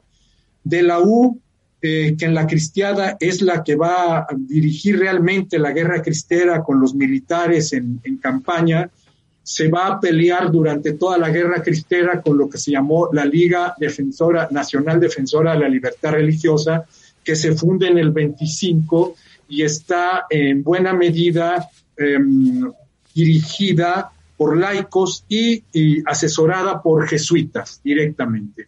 Entonces, la U, que es eh, contraparte de la liga, se pelean durante la cristiada, la compañía de Jesús eh, logra que en algún momento algunos obispos, como el de Guadalajara, que la había recibido en 1921, la condene, sin embargo, la U sigue hasta el final de la cristiada.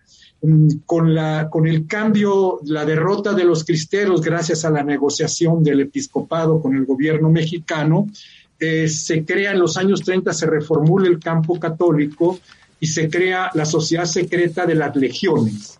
Las legiones fundada por un miembro de la U y de la Liga, tenía doble pertenencia y ahí tienen ya un problema. Los de la Liga no hacen juramento, los de la U sí hacen juramento y este funda las legiones que cuatro o cinco años después va a ser la base secreta del movimiento nacional sinarquista. Y a estas legiones la neutralizan en buena medida otros jesuitas, ¿no? Entonces los jesuitas van en parte contra las legiones y en parte contra la U, en buena medida. Sin embargo, o paradoja, la Compañía de Jesús, a diferencia del Opus Dei o de los legionarios, es mucho más heterogénea, contradictoria, con muchas situaciones individualistas. Y entonces miembros de la Compañía de Jesús en Guadalajara apoyan a la sociedad secreta más pública de la ciudad, eh, que es los tecos. de Guadalajara a partir de 1934 que se fundan y cuando nace la Universidad Autónoma de Guadalajara en el 35, que es la primera universidad privada de la República, nace articulada la sociedad secreta porque son los jóvenes que la fundan más el apoyo de algunos jesuitas los que van a articular la, Universidad Autónoma que en ese momento es el contexto de la educación socialista, Cárdenas, se piensa el comunismo ya se consolidó, ya desde, desde tiempos de la cristiada se hablaba del comunismo, pero ya en los 30 se habla del comunismo de una manera mucho más contundente. Y entonces los miembros de la Compañía de Jesús, más el arzobispo de Guadalajara, Garibi Rivera, consideran que es un mal menor frente al mal mayor que eran los supuestos socialistas de la Universidad de Guadalajara que apoyaban al gobierno cardenista que se creía supuestamente socialista. Y ahí empiezan los equívocos. Eh, esto prospera hasta que exalumnos de los jesuitas y miembros de la Compañía de Jesús en los 50 deciden eh, que habría que separarse de los tecos y de la autónoma porque han perdido el control de su mal menor, se puede decir. Entonces crean el, ITESO, que es como la Ibero en Guadalajara, el Instituto Tecnológico de Estudios Superiores, pero los tecos eh, consideran que hacer el ITESO iba contra la situación de les iban a quitar la bandera católica a la autónoma y además les iban a quitar clientela y consideraban que Guadalajara no daba más que para dos universidades y no para tres. Entonces, como ellos eran muy delicados en su trato como sociedad secreta, deciden asaltar a mano armada al ITESO en mayo del 58, con lo cual se da una ruptura de la compañía de Jesús con los tecos, con sus antiguos protegidos. Y, se crea un conflicto. Ya primero, para, matizar las cosas y no eh, generar más equívocos, el número uno enemigo de los tecos, la bestia negra de los tecos, es el fundador del PAN en Jalisco, Efraín González Luna, que al principio coopera en los 30, finales de los 30 con la autónoma, cuando se da cuenta de la sociedad secreta se sale junto con otros que van a fundar el PAN en Jalisco. Entonces, si hay alguna oposición en todo ese tiempo, es con el PAN. O sea, por un lado, una línea católica tapatía con el PAN el PAN no era solamente católico, pero en Guadalajara era más mayoritariamente católico, y la segunda se va a dar con la Compañía de Jesús, directamente que los había prohijado durante 20 años, lo cual vuelve a la historia muy compleja. A su vez, Manuel Figueroa Luna, jesuita de Guadalajara, que llega a Guadalajara en el 36 y va a vivir hasta el 58, hasta dos días después del ataque al Iteso, se la pasa entre Puebla y Guadalajara y él va a ser totalmente proteco él invita a los jóvenes a entrar a la sociedad secreta donde hacen juramentos ante un crucifijo, un puñal, etcétera, etcétera, como en toda sociedad secreta católica que se respete con juramento, eh, ritos de iniciación, etcétera. Entonces, eh, tiene usted ya una contradicción en Guadalajara entre los jesuitas, los panistas y los tecos. O sea, dentro de la cultura católica anticomunista, que se puede titular de ultraderecha o de derecha muy derecha, hay una contradicción, lo cual vuelve la cosa muy compleja. Pero Manuel Figueroa, los últimos seis años de su vida, eh, cuando lo mandan a Puebla a partir del 52, eh, considera que en la Universidad de Puebla se está dando lo mismo que se dio en la Universidad de Guadalajara en los 30, donde todos los conflictos se dirimen adentro de la universidad, los conflictos ideológicos, y aconseja a, exalumnos del Oriente de Puebla y de los lasallistas, entre ellos a Ramón Plata Moreno, que va a ser el líder civil, aconseja que se, que se entrevisten con los tecos. Vienen los tecos, el güero Cuesta Gallardo y Antonio Liaño, a darles información de cómo tienen su sociedad secreta.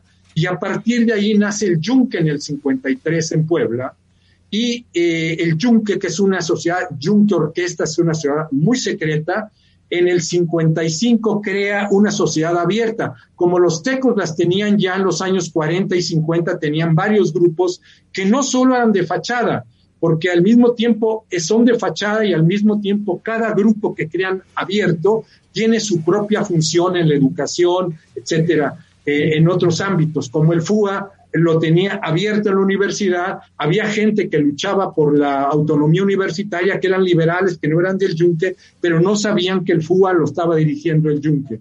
Después el líder del yunque en el 58, Ramón Plata, decide irse a México a extender el yunque hacia la capital y por medio de una relación con un eh, miembro de los tecos, que era Vanegas, Francisco Vanegas, que estaba en México y ayudaba a la autónoma a las relaciones eh, con, la, con la UNAM, eh, logra entrar a la UNAM y van a crear el MURO, Movimiento Universitario de Renovadora Orientación, en el 61. Esto va a ser en el momento y en el contexto de Fidel Castro cuando se va a declarar al poco tiempo marxista, eh, Fidel Castro directamente. Entonces estos son anticomunistas. Y ahí los jesuitas que se habían reventado, eh, peleado y reventado su relación con los tecos, ahí una parte de la Compañía de Jesús en Guadalajara y en otros lados es anticomunista y el cemento que los une a pesar de las fracturas de superficie es el anticomunismo. Hasta que eh, con el Concilio Vaticano y una serie de jesuitas que, y, y teólogos de la liberación años después, pero sobre todo al principio de jesuitas, hay un jesuita que el cardenal Garibi corre de Guadalajara en 1961, Porfirio Miranda, que va a ser determinante en la, en la radicalización de algunos jóvenes que tiempo después van a formar parte de la guerrilla 23 de septiembre, ¿no? En el 73. Pero ya en Chihuahua, cuando lo corre Garibi Rivera, por simplemente llevar al límite la doctrina social de la iglesia y decir que los obreros tienen derecho a sindicalizarse, el cardenal dice, yo lo llamé a usted para que les predicara a los empresarios, no para que se le ocurriera hablar con los obreros y hacer sindicatos. Entonces lo corre a Porfirio Miranda. Hay una tensión en la compañía de Jesús porque algunos siguen siendo anticomunistas, otros empiezan a, explorar los límites de la doctrina social, hasta que Porfirio es de los primeros que va a hablar de Marx y la Biblia, ¿no? Y el Evangelio de San Mateo. Y una de las, en el libro que estoy haciendo sobre las guerrillas y los católicos ahora, una de las eh, testimoniantes de Chihuahua me dice, Porfirio llega a Chihuahua a finales del 61, lo corre el obispo en el 64, el de Chihuahua, el arzobispo también, por las mismas razones de Garibi, pero en el Inter, Porfirio se le ocurre decir, lo importante no es si se es creyente o no creyente, lo importante es que hay ricos y pobres y que hay un problema de justicia. Y el Evangelio de San Mateo lo dice claramente. Marx era cristiano, los marxistas lo han tergiversado y el cristianismo ha tergiversado el cristianismo primitivo. O sea, todas esas categorías y transformaciones, pero esa línea de Porfirio que después se va a hacer eh, muy, mucho más masiva con la teología de la liberación, es rompía con una barrera fundamental que era la barrera infranqueable hasta ese momento, hasta los años 65. La barrera infranqueable era, ¿eres ateo o eres creyente? como si los ateos no tuvieran sus creencias políticas, pero digamos, esa era la barrera infranqueable. Cuando se empieza a volver porosa, hasta que llega un momento en que se cae para algunos, entonces jóvenes católicos y jóvenes de las juventudes comunistas que se pelean con el Partido Comunista empiezan a relacionarse y va a llevar años después a fundar la Liga Comunista 23 de septiembre, lo cual es muy interesante porque tanto estos jóvenes católicos se liberan de la jerarquía como los jóvenes de las juventudes comunistas se liberan de la dirección del Partido Comunista Estalinista. Y allí está Cuba, Castro, directamente Castro. Este, eh, hay que decir que Cuba ya en ese momento ya pintaba para una dictadura. Las paradojas es que Fidel Castro y todo el movimiento llegan a tumbar una dictadura, la de Bautista, y se convierten en otra dictadura directamente. Y ahí viene todo un remuesque que lo vemos hasta el día de hoy, con toda la línea López Obrador, donde, como bien dice Silva Gerso, eh, eh, considera que Cuba es una admirable tiranía porque eh, se ha rebelado contra los Estados Unidos, pero se le olvida al señor presidente que Cuba, cuando se declara comunista, se, se entrega al otro imperialismo. es un discurso hemipléjico el de, el de López Obrador porque por un lado es el imperio americano, lo cual es cierto, pero por otro lado está el imperio soviético, donde se somete Cuba, se calla en el 68, hay un acuerdo entre Cuba y el PRI que lleva a los equívocos más increíbles a los guerrilleros cuando secuestran aviones en los 70, en el 72, 73, y pretenden mandar a sus compañeros a, a Cuba y a Corea del Norte, dos dictaduras, y, no se dan cuenta que los cubanos tienen un pacto con los priistas y entonces al PRI le viene perfecto que, que, los guerrilleros se vayan a Cuba y ahí los mantienen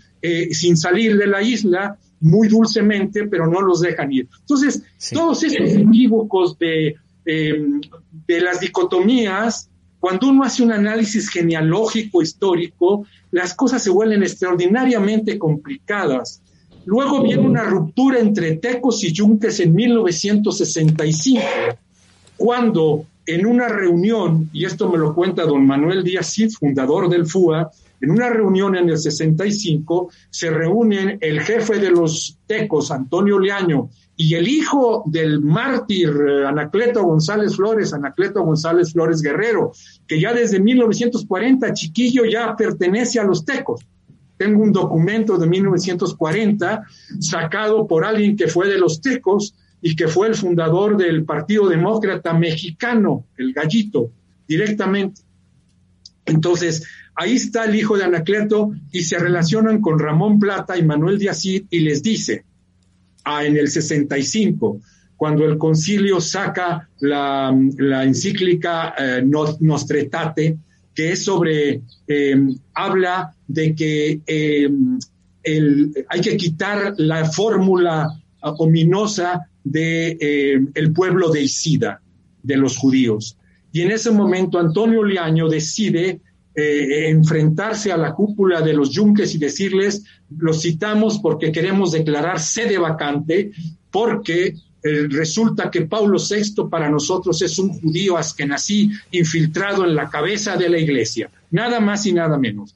Esta invención llevó dos siglos llegar a ella porque el que la inventó fue un jesuita en 1797, Agustín Barruel, que en ese momento estaba suspendida la Compañía de Jesús, pero siguieron viviendo como jesuitas y cuando la restituyeron en el 14 murió como jesuita. Y él inventa el complot jacobino, el complot masón. Y dos siglos después, porque son un poco tardados y lentos, los tecos deciden que por fin la gran conspiración judío-masónica y ahora ya en los años de la Guerra Fría comunista eh, llegó a la cabeza de la iglesia y por lo tanto declaranse de vacante. Los yunques, que cuyo obispo, arzobispo Octaviano Márquez los había apoyado desde el principio, dicen no, porque dice el Evangelio que yo estaré con vosotros hasta la consumación de los siglos. En cambio, Garibi Rivera, cuando el ataque al Iteso los había condenado y les había dicho que estaban cerca de la excomunión y que tenían que restituir bienes y todo. Pero Garibi Rivera, como buen anticomunista, cuando se funda la FEMACO, Federación Mexicana Anticomunista de México, que se va a relacionar después con, con em, con la Confederación Anticomunista Latinoamericana y con la Liga Mundial Anticomunista, pues los apoya a los de la FEMACO porque él es anticomunista. Y ahí se explica que los obispos mexicanos, a la excepción de Sergio Méndez Arceo, ninguno haya apoyado el movimiento del 68 mínimo como crítica, como interrogación, etcétera. Entonces ya vamos en los, en los 60 y como ven la complejidad, ya se pelean tecos contra yunques y terminan en asesinatos en los 70 de tecos a yunques, ¿no? Entonces, el campo es extraordinariamente complejo. Los tecos se meten al PRI, ¿no? Los tecos se meten al PRI, los yunques a la Coparmesia, a la Concaná, con cuanto salen de la universidad, y luego se van a meter con el, con el DIAC, Desarrollo Humano Integral, a finales de los, de los 70, con el Grupo Monterrey y después con Cloutier pero los tecos y los yunques van a prosperar en, el PRI, en el PAN y en el PRD también, o sea, se extienden a todos lados. Y el Morena tampoco es un, que el Morena, que es un champurrado de priistas, panistas, perredistas y, digamos, este, chapulines, también tiene una mezcla inextricable de gente de derecha, ¿no? eh, eso que se relacionen con el, con, el pez, que se relacionen con el pastor Farela, habla de que el eh, Morena es un champurrado, una mezcla interesante que yo llamaría que es la cuarta transformación del PRI. Así la veo. Doctor eh, Fernando Manuel González González, lo saluda Erika Ramírez. Eh, pues eh, es muy importante y muy interesante esta radiografía histórica que nos hace de esta este bloque de derecha y cómo pues el miedo al comunismo los hace organizarse y utilizar sobre todo las universidades para poder eh, dispersar o impartir su ideología. Doctor, eh, actualmente, ¿cuál considera que es la agenda de esta de estas sociedades que, bueno, cada vez se hacen más eh, evidentes y sus manifestaciones ya están en las calles? Bueno, este, los más evidentes es que cuando hay el, la, la, cuando se deshace el imperio soviético, se quedan, como yo le dije a don Manuel Díaz viudos del anticomunismo, que era uno de los, de los eh, ejes que los dirigían y los aglutinaban a todas estas organizaciones. Pero ya desde el 78-79, por ejemplo, el grupo Provida, fundado por Junques directamente y por lasallistas, ahí todas las escuelas lasallistas, hay una parte de los lasallistas que apoyan a los Junques directamente, empieza la agenda ya a consolidarse más con el aborto, ¿sí? Empieza a consolidarse después con las parejas homosexuales, de que no haya parejas homosexuales, matrimonios, el, eh, eh, todo el problema de la, de la muerte, de decidir la muerte. Entonces, la agenda se convierte eh, hay una especie de geopolítica en el sentido de Michel Foucault, de biopolítica, perdón, en donde se redefine la agenda, ¿no? Y ahora estamos en una situación curiosa porque creen que López Obrador es comunista.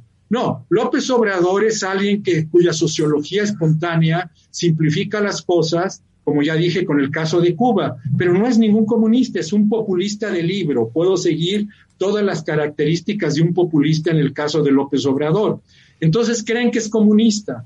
Y al grado tal que cuando vinieron médicos cubanos a lo de la COVID, consideraron, salió el año pasado, que venían médicos cubanos, pero camufleados, esta vez no barbudos, sino en bata, a, a introducir de nuevamente el comunismo en México, la infiltración roja, etcétera, etcétera. Entonces, los fantasmas del pasado que vienen desde antes de Cárdenas, pero con Cárdenas se van consolidando y en los 60 con la amenaza comunista se cierne sobre América Latina, bla, bla, bla, cristianismo sí, comunismo no, se resignifican, quedan flotando las representaciones y se resignifican con nuevas situaciones.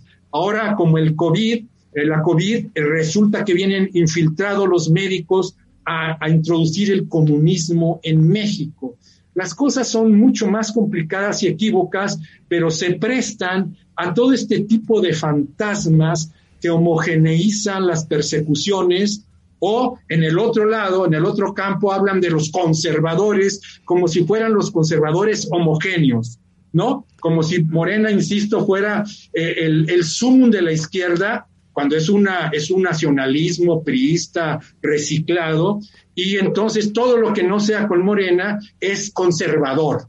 No, las cosas son extraordinariamente complicadas.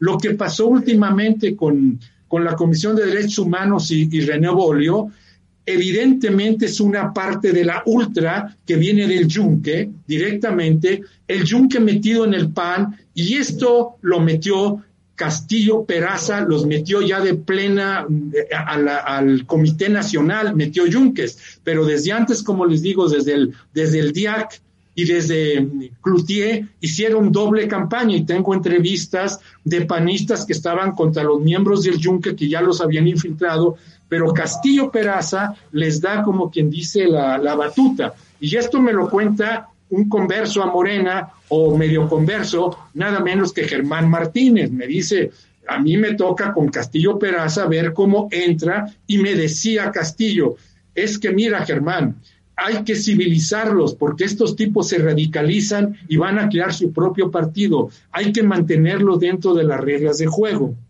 ¿no? Dentro del PAN. Entonces, en el PAN, ¿sí? Pero también en el PRI se metieron tranquilamente, ¿no? Eh, cuando Peña Nieto hizo un único acto, digamos, progre, cuando las parejas homosexuales, inmediatamente se eh, hicieron toda una campaña contra el propio PRI, priistas y panistas se aliaron en esa campaña contra la propuesta de Peña Nieto directamente. Entonces, el, el yunque está hecho para expandirse, no solo en las universidades, en los grupos empresariales, en los grupos em, de todo tipo políticos, está hecho para expandirse con grupos abiertos, grupos cerrados. El yunque se fue expandiendo hacia España, como ustedes saben, primero mandaron a una gente en 71 y luego en 73 y luego se fueron a Colombia en el 85, a Chile en los inicios del 21, a Los Ángeles en el 87, o sea, se fueron expandiendo mundialmente porque hay toda una ideología eh, que, que tiene diferentes características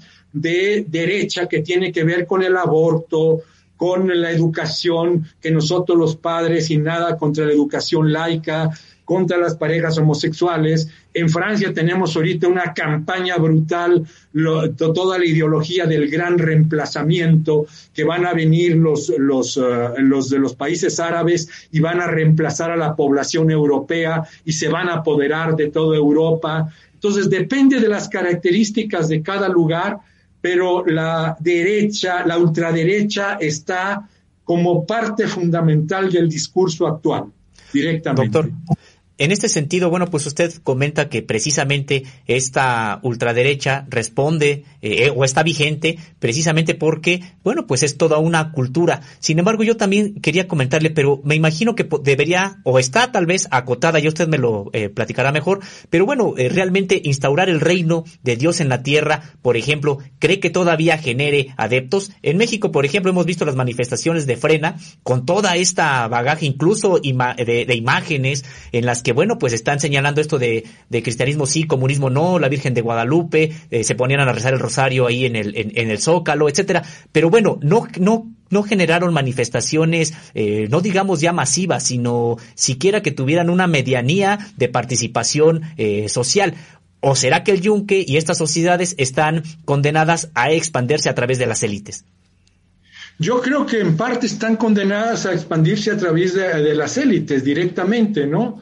digamos, una cosa es lo que se manifiesta en la calle y otra cosa son sus centros de poder empresariales, por ejemplo, donde no es necesario salir a la calle, pero simplemente yo te impongo el poder económico ahí donde no me puedes tocar ciertamente, ¿no?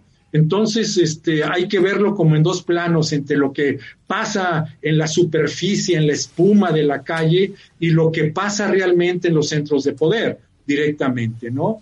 uno puede cambiar de presidente, uno puede cambiar de partido, ¿no? Y al mismo tiempo no cambiar la estructura económica directamente ni tocarla en serio directamente, ¿no?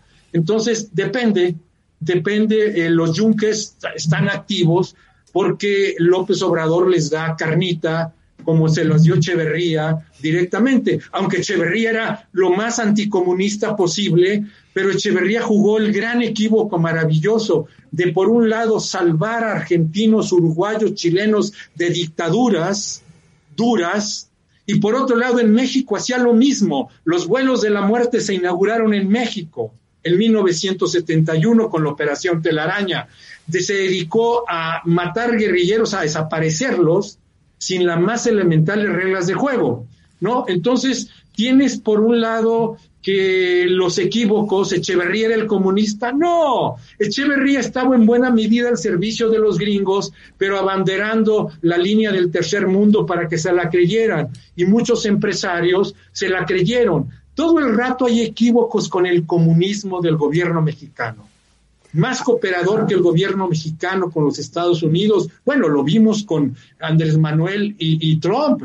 Trump, si alguien ha ofendido a los mexicanos es Trump y como el, el, presidente era totalmente obsequioso. Cuando fue a Washington le digo, nadie nos ha tratado mejor que usted. Era increíble, increíble que un presidente dijera eso. Si lo hubiera dicho Peña Nieto, así le hubiera ido que Peña Nieto lo trajo a Trump a México con Videgaray y así lo pusieron, ¿no? Entonces, los equívocos por todos lados, eh, cuando uno dicotomiza las cosas como se dicotomizan ahora, no analiza todas las contradicciones en cada campo. Ahora, doctor. Ni las cooperaciones. Doctor, eh, ya nos comentaba de esta agenda que trata de imponer la derecha en México, pero ¿tienen, tienen oportunidad? Eh, la sociedad mexicana eh, todavía está, pues, o, o, cuál sería su análisis respecto de que la, la, sociedad mexicana, pues, siguiera estas pautas que tratan de, de imponer? Bueno, hay una parte de la sociedad mexicana que es extraordinariamente conservadora, ¿no? La Iglesia Católica y más allá los grupos elitistas como el Opus Dei, los legionarios, los yunques, tienen una extensión impresionante que forman a las élites. Ahora bien, eh, ¿les van a hacer caso en un momento dado? ¿Les van a hacer caso a la hora de la siguiente votación?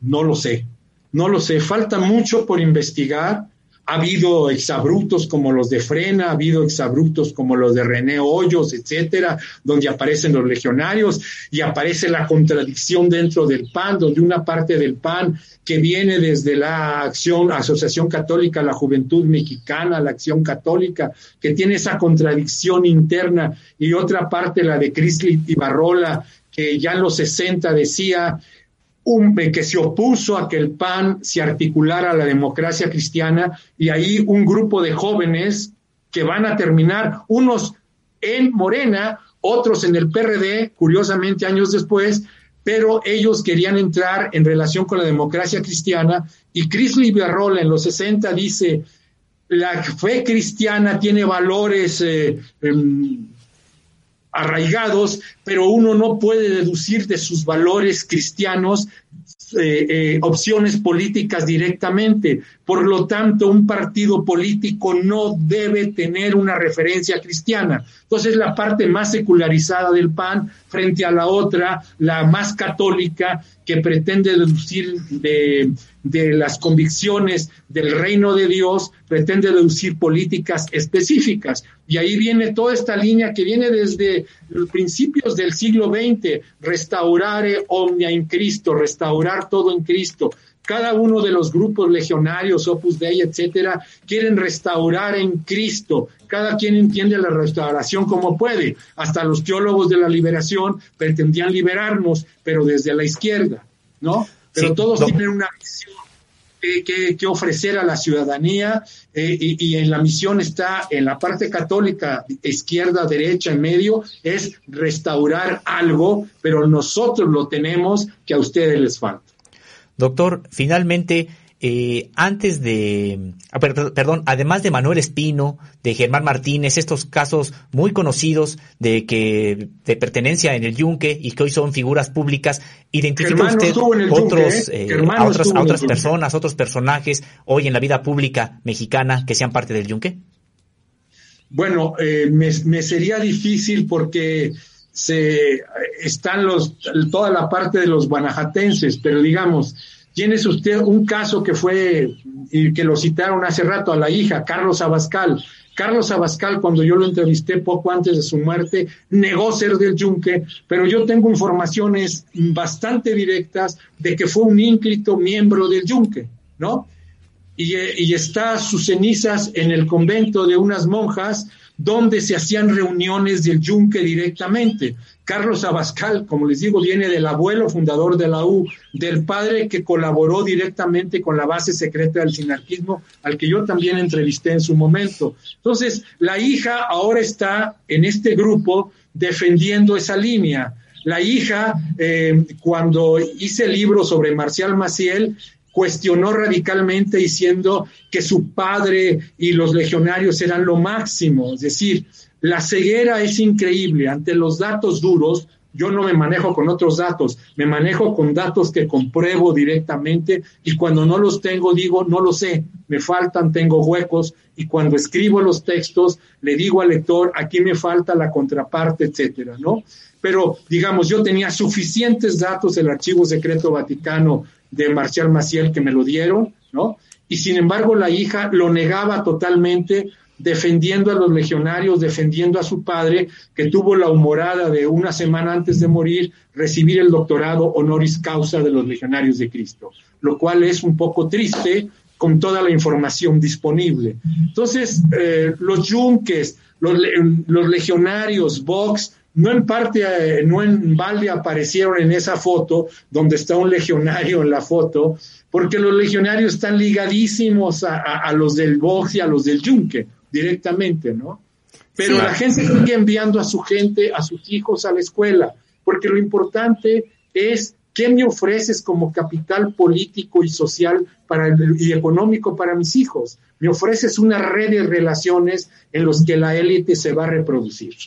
Sí, doctor Fernando Manuel González González, doctor en Ciencias de la Educación con especialidad en Análisis Institucional por la Universidad de París. Agradecemos mucho que pues nos haya platicado de este tema tan interesante, pero también tan importante porque nos permite ver en qué contexto estamos y cómo está avanzando y actuando la derecha en México. Por mi parte, sería todo, eh, Sósimo.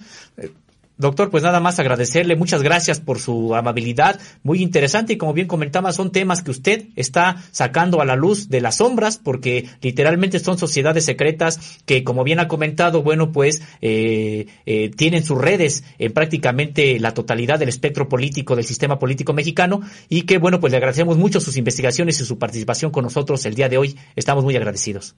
Muchísimas gracias a los dos de Contralínea, muy amables. Gracias. Gracias. Seguimos, pues, eh, sin duda, Sosimo, un tema de suma importancia esta investigación que tiene que ver con la derecha en México. Y bueno también hay que eh, comentar que el mismo presidente Andrés Manuel López Obrador en sus conferencias de prensa matutina ha hecho señalamientos a estos grupos conservadores que están actuando pero que bueno eh, al parecer no tienen tanta cabida o impacto entre quienes apoyan la cuarta transformación bueno, es importante señalar y es precisamente lo que comenta eh, este investigador eh, Fernando Manuel González González, experto precisamente en estos temas, que en realidad, bueno, eh, tradicionalmente están estos grupos, estas redes tradicionalmente han encontrado cobijo en los sectores del Partido Acción Nacional, pero que bueno, se ha complejizado tanto, tanto que bueno, pues hoy los encontramos en prácticamente en todos los partidos del espectro del sistema político mexicano. Y bueno, pues un ejemplo precisamente ha sido Manuel Espino, quien al parecer contendrá por Morena, eh, eh, por la gobernatura, por el gobierno de Durango el próximo año. Y hay otros casos. Eh, entonces, es compleja esta, esta, esta situación. Eh, eh, el yunque se ha extendido, pues no solamente a distintos países del mundo, sino también a distintos partidos al interior de México, sobre todo las cúpulas también empresariales. Entonces, es muy complejo el asunto, pero tenemos precisamente una entrevista que hicimos con un miembro de El Yunque, que bueno, si bien él no ha renunciado, no renunció al yunque, eh, lo que sí eh, hizo fue empezar a, digamos, a formar un propio grupo al interior del yunque eh, en desacuerdo con, con, la, con, con el grupo hegemónico precisamente de esta organización. Se llama Luciano Ruiz Chávez, tuvimos la oportunidad de platicar con él. Vamos a escuchar un, una, un primer fragmento de esta entrevista que tuvimos para comentarla. Yo estuve en Guanajuato y estuve en, y estuve en Saltillo, y estuve en Yucatán, estuve en Tabasco, estuve en Chihuahua. Reclutando. Reclutando. ¿Cuántos llegó a tener la organización? No sé. Bueno, por, lo menos los. Pero, sí, pero cuando hacíamos los famosos, no cursos, sino la ceremonia, 300, 400, de todo el país y normalmente hacíamos en Cerro del Cubilete, y ahí mataron a varios. ¿Por qué? Pues estamos en guerra, no, estaban, no estábamos en los matadiscos. Ellos mataron en el Cerro del Cubilete, eran dos muchachos de León. ¿Quiénes los mataron? Aparentemente fueron los tecos. Los tecos eran una organización similar a nosotros.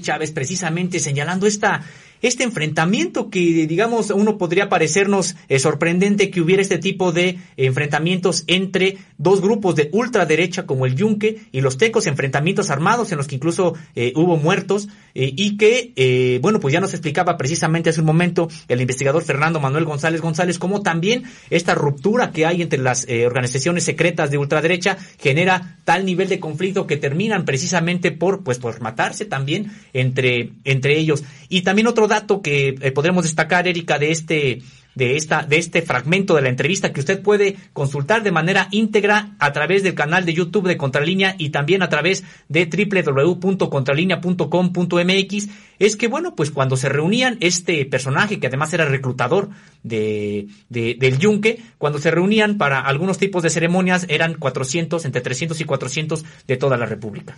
Así es Sosimo y bueno impresionante que declaraciones de eh, un ex miembro de este de esta sociedad secreta. de la ultraderecha pues hable de este de asesinatos no cuando se supone que son eh, personas que comulgan o eh, en su ideología está el respeto a la vida no sí ellos bueno lo que señalan es de que estábamos en guerra no y tendremos que que recordar que ellos dentro de su propia concepción siguen en guerra en guerra, dicen ahora cultural, de acuerdo con los documentos que Contralínea reveló a través de documentos de, Wikileaks que Contralínea reveló y que señalan que el Yunque y, y organizaciones como Hazte Oír se asumen que son organizaciones en guerra cultural contra el progresismo y contra el liberalismo y, por supuesto, el comunismo. Entonces, es importante y vamos a escuchar otro fragmento. Ya escuchamos cómo ahí hubo enfrentamientos entre grupos de la ultraderecha, pero ahora veamos qué tipo de relación tenían precisamente con eh, el Estado mexicano, particularmente con las Fuerzas Armadas. A mí me detuvieron y estuve en el campo militar en Irapuato. Después me volvieron a detener, me acusaron, aquí me acusaron del asesinato de Joel Arriaga y de, Cabrera, Enrique Cabrera. ¿Esos quiénes eran? Eran los operadores del, Partido Comunista, esos sí eran. Y ya me acusaron de haberlos matado. Y digo, sí, bueno. Y me detuvieron y me llevaron con el, vino el, procurador de la República y le digo, mire, si he podido los mato. De una vez para que no. No, eran unas guerras de en serio. Sí. Bueno, estuvo, estuvo detenido en ese, que me dice que lo llevan incluso al campo militar. ¿En qué año fue? Ha de decir, y, y, es en el, en el 67, 68, 66. ¿Y, ¿Y cómo le fue? ¿No lo torturaron? No, no, al contrario. Porque al fin y al cabo entendían igual que es un código de honor. Precisamente a este exintegrante del Yunque, donde no, bueno, nos señala que incluso había sido acusado de haber eh, asesinado a dos integrantes del Partido Comunista Mexicano y él dice, bueno, pues si hubiera sido yo, eh, hubiera estado muy bien, dice él, pero no fui yo. Es lo que le dice a las autoridades militares que lo detienen. Aquí lo curioso es de que no lo detienen, eh, pues para presentarlo ante el Ministerio Público, para fincarle responsabilidades y tampoco como se estilaba, desafortunadamente en esos años, de torturarlo porque era miembro de una organización pues delincuencial, clandestina, secreta, como sí lo hacían las Fuerzas Armadas eh, cuando detenían a eh, integrantes de la parte, digamos, ideológicamente contraria, es decir, el movimiento de la Liga Comunista 23 de septiembre o de otras, el Partido de los Pobres, otras organizaciones de corte comunista o anarquista que existían también en México. No, aquí lo que dice este exintegrante del Yunque es que había coordinación, que no lo torturaron y que, eh, por el contrario, lo trataron, pues lo trataron bien precisamente los militares. Esta entrevista pueden eh, leerla en www.contralinea.com.mx y también pueden escucharla ahí de manera completa donde, bueno, pues también señala que eh, había eh, coordinación con generales eh, que, digamos, se hacían de la vista gorda y a veces de manera abierta los apoyaban cuando se trataba de que el Yunque enfrentara a miembros de la comunista de la Liga Comunista 23 de septiembre o del el Partido Comunista. Sin duda, Sosimo, un tema por demás interesante, está muy vigente y bueno, como ya comentábamos, se han visto estas manifestaciones de derecha en las calles, eh, en oposición a ciertas eh, iniciativas y hechos que se han tomado en esta administración y bueno, ¿qué te parece si eh, vamos despidiendo este programa con el eh, con la lectura de algunos eh, mensajes que nos han llegado a través de nuestras plataformas de YouTube y Facebook? Les recordamos y les solicitamos que activen su campanita para que en cuanto comience la emisión de Contralínea Periodismo de Investigación ustedes puedan estar al tanto con nosotros y bueno, aquí está Eduardo García que dice la ineficacia es cara, hablando un poco de lo que hablábamos, eh, la nota que dábamos al principio de este segundo bloque de el INE. Eh, Alfredo Castañeda dice felicidades, saludos desde Querétaro. No más cine, fuera el cártel del Lencho, dice Lucas Cejas. Aquí en Puebla, el Yunque volvió con Eduardo Rivera, dice Azul Roldán. Eh, Carlos Re nos manda saludos. Gisela R. Lorenzo Córdoba no estaba en el INE en el 2006. Esto con también entre nuestros lectores eh, llegan a hacer pues prácticamente un chateo que, que nutre mucho nuestro programa y que bueno, a nosotros también nos interesa ver qué es lo que opinan, sus comentarios, sugerencias. Eh, el Yunque es un grupo, de asesinos, están acusados de varios activistas. Caray, son basura, dice Gisela R eh, acusados de muerte de activistas. Eh, María Luisa Chiapa López, qué buen periodismo.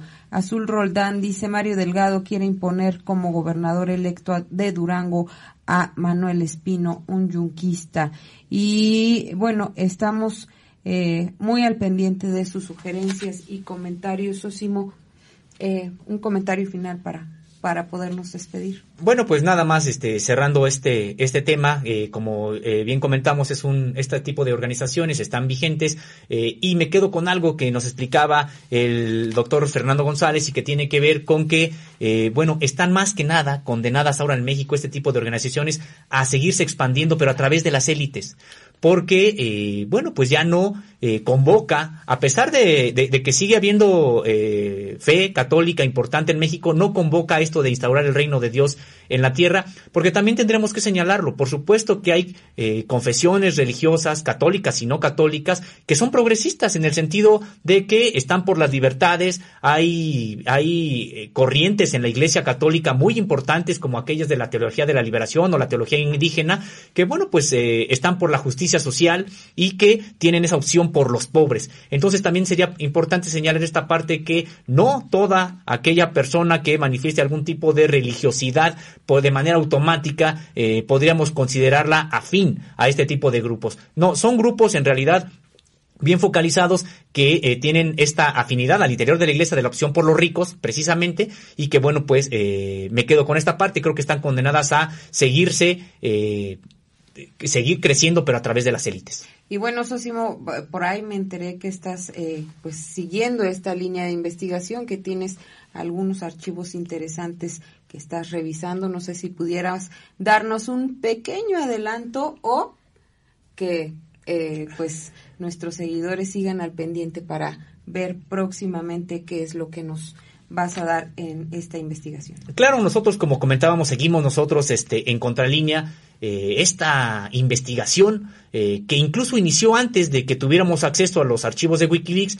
pero ahora con los archivos de Wikileaks hemos tenido acceso a, información importante que ya hemos revelado, ya hemos dado cuenta en las páginas de Contralínea y también en, en, en la web de Contralínea, pero ahora tenemos un archivo que después de tres meses hemos logrado desencriptar porque estaba precisamente encriptado y con ayuda pues, logramos después de tres meses eh, tener acceso a estos documentos. Son documentos que tienen que ver con eh, los financiadores de Oír y del Yunque en México y en España. Próximamente tendremos precisamente esta información, esta investigación en las páginas de Contralínea y también la traeremos también aquí precisamente al estudio. Y bueno, ya estamos cerrando, los invitamos para que se conecten mañana con nosotros a las nueve de la mañana.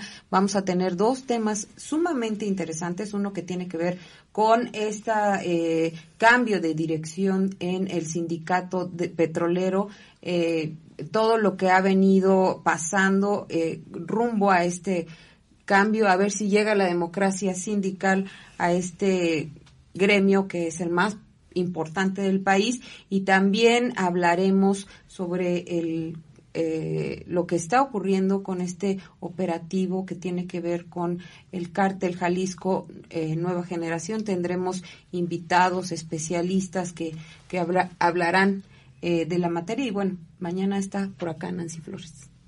Así es, este, acompáñenos por favor el día de mañana también y de lunes a viernes como estamos a partir de las 9 y hasta las 11. Y, y bueno, cuando haya información incluso podremos extendernos un poco más, pero estamos con ustedes. Muchas gracias por acompañarnos el día de hoy. Nos vemos el día de mañana. Soy Sosimo Camacho. Y Erika Ramírez, los esperamos mañana. Que tengan un excelente día y estaremos atentos a la información que surja en estas 24 horas. Ya hay algunas, eh, algunos twitters del presidente Andrés Manuel López Obrador eh, en la cumbre en Estados Unidos. Hasta luego.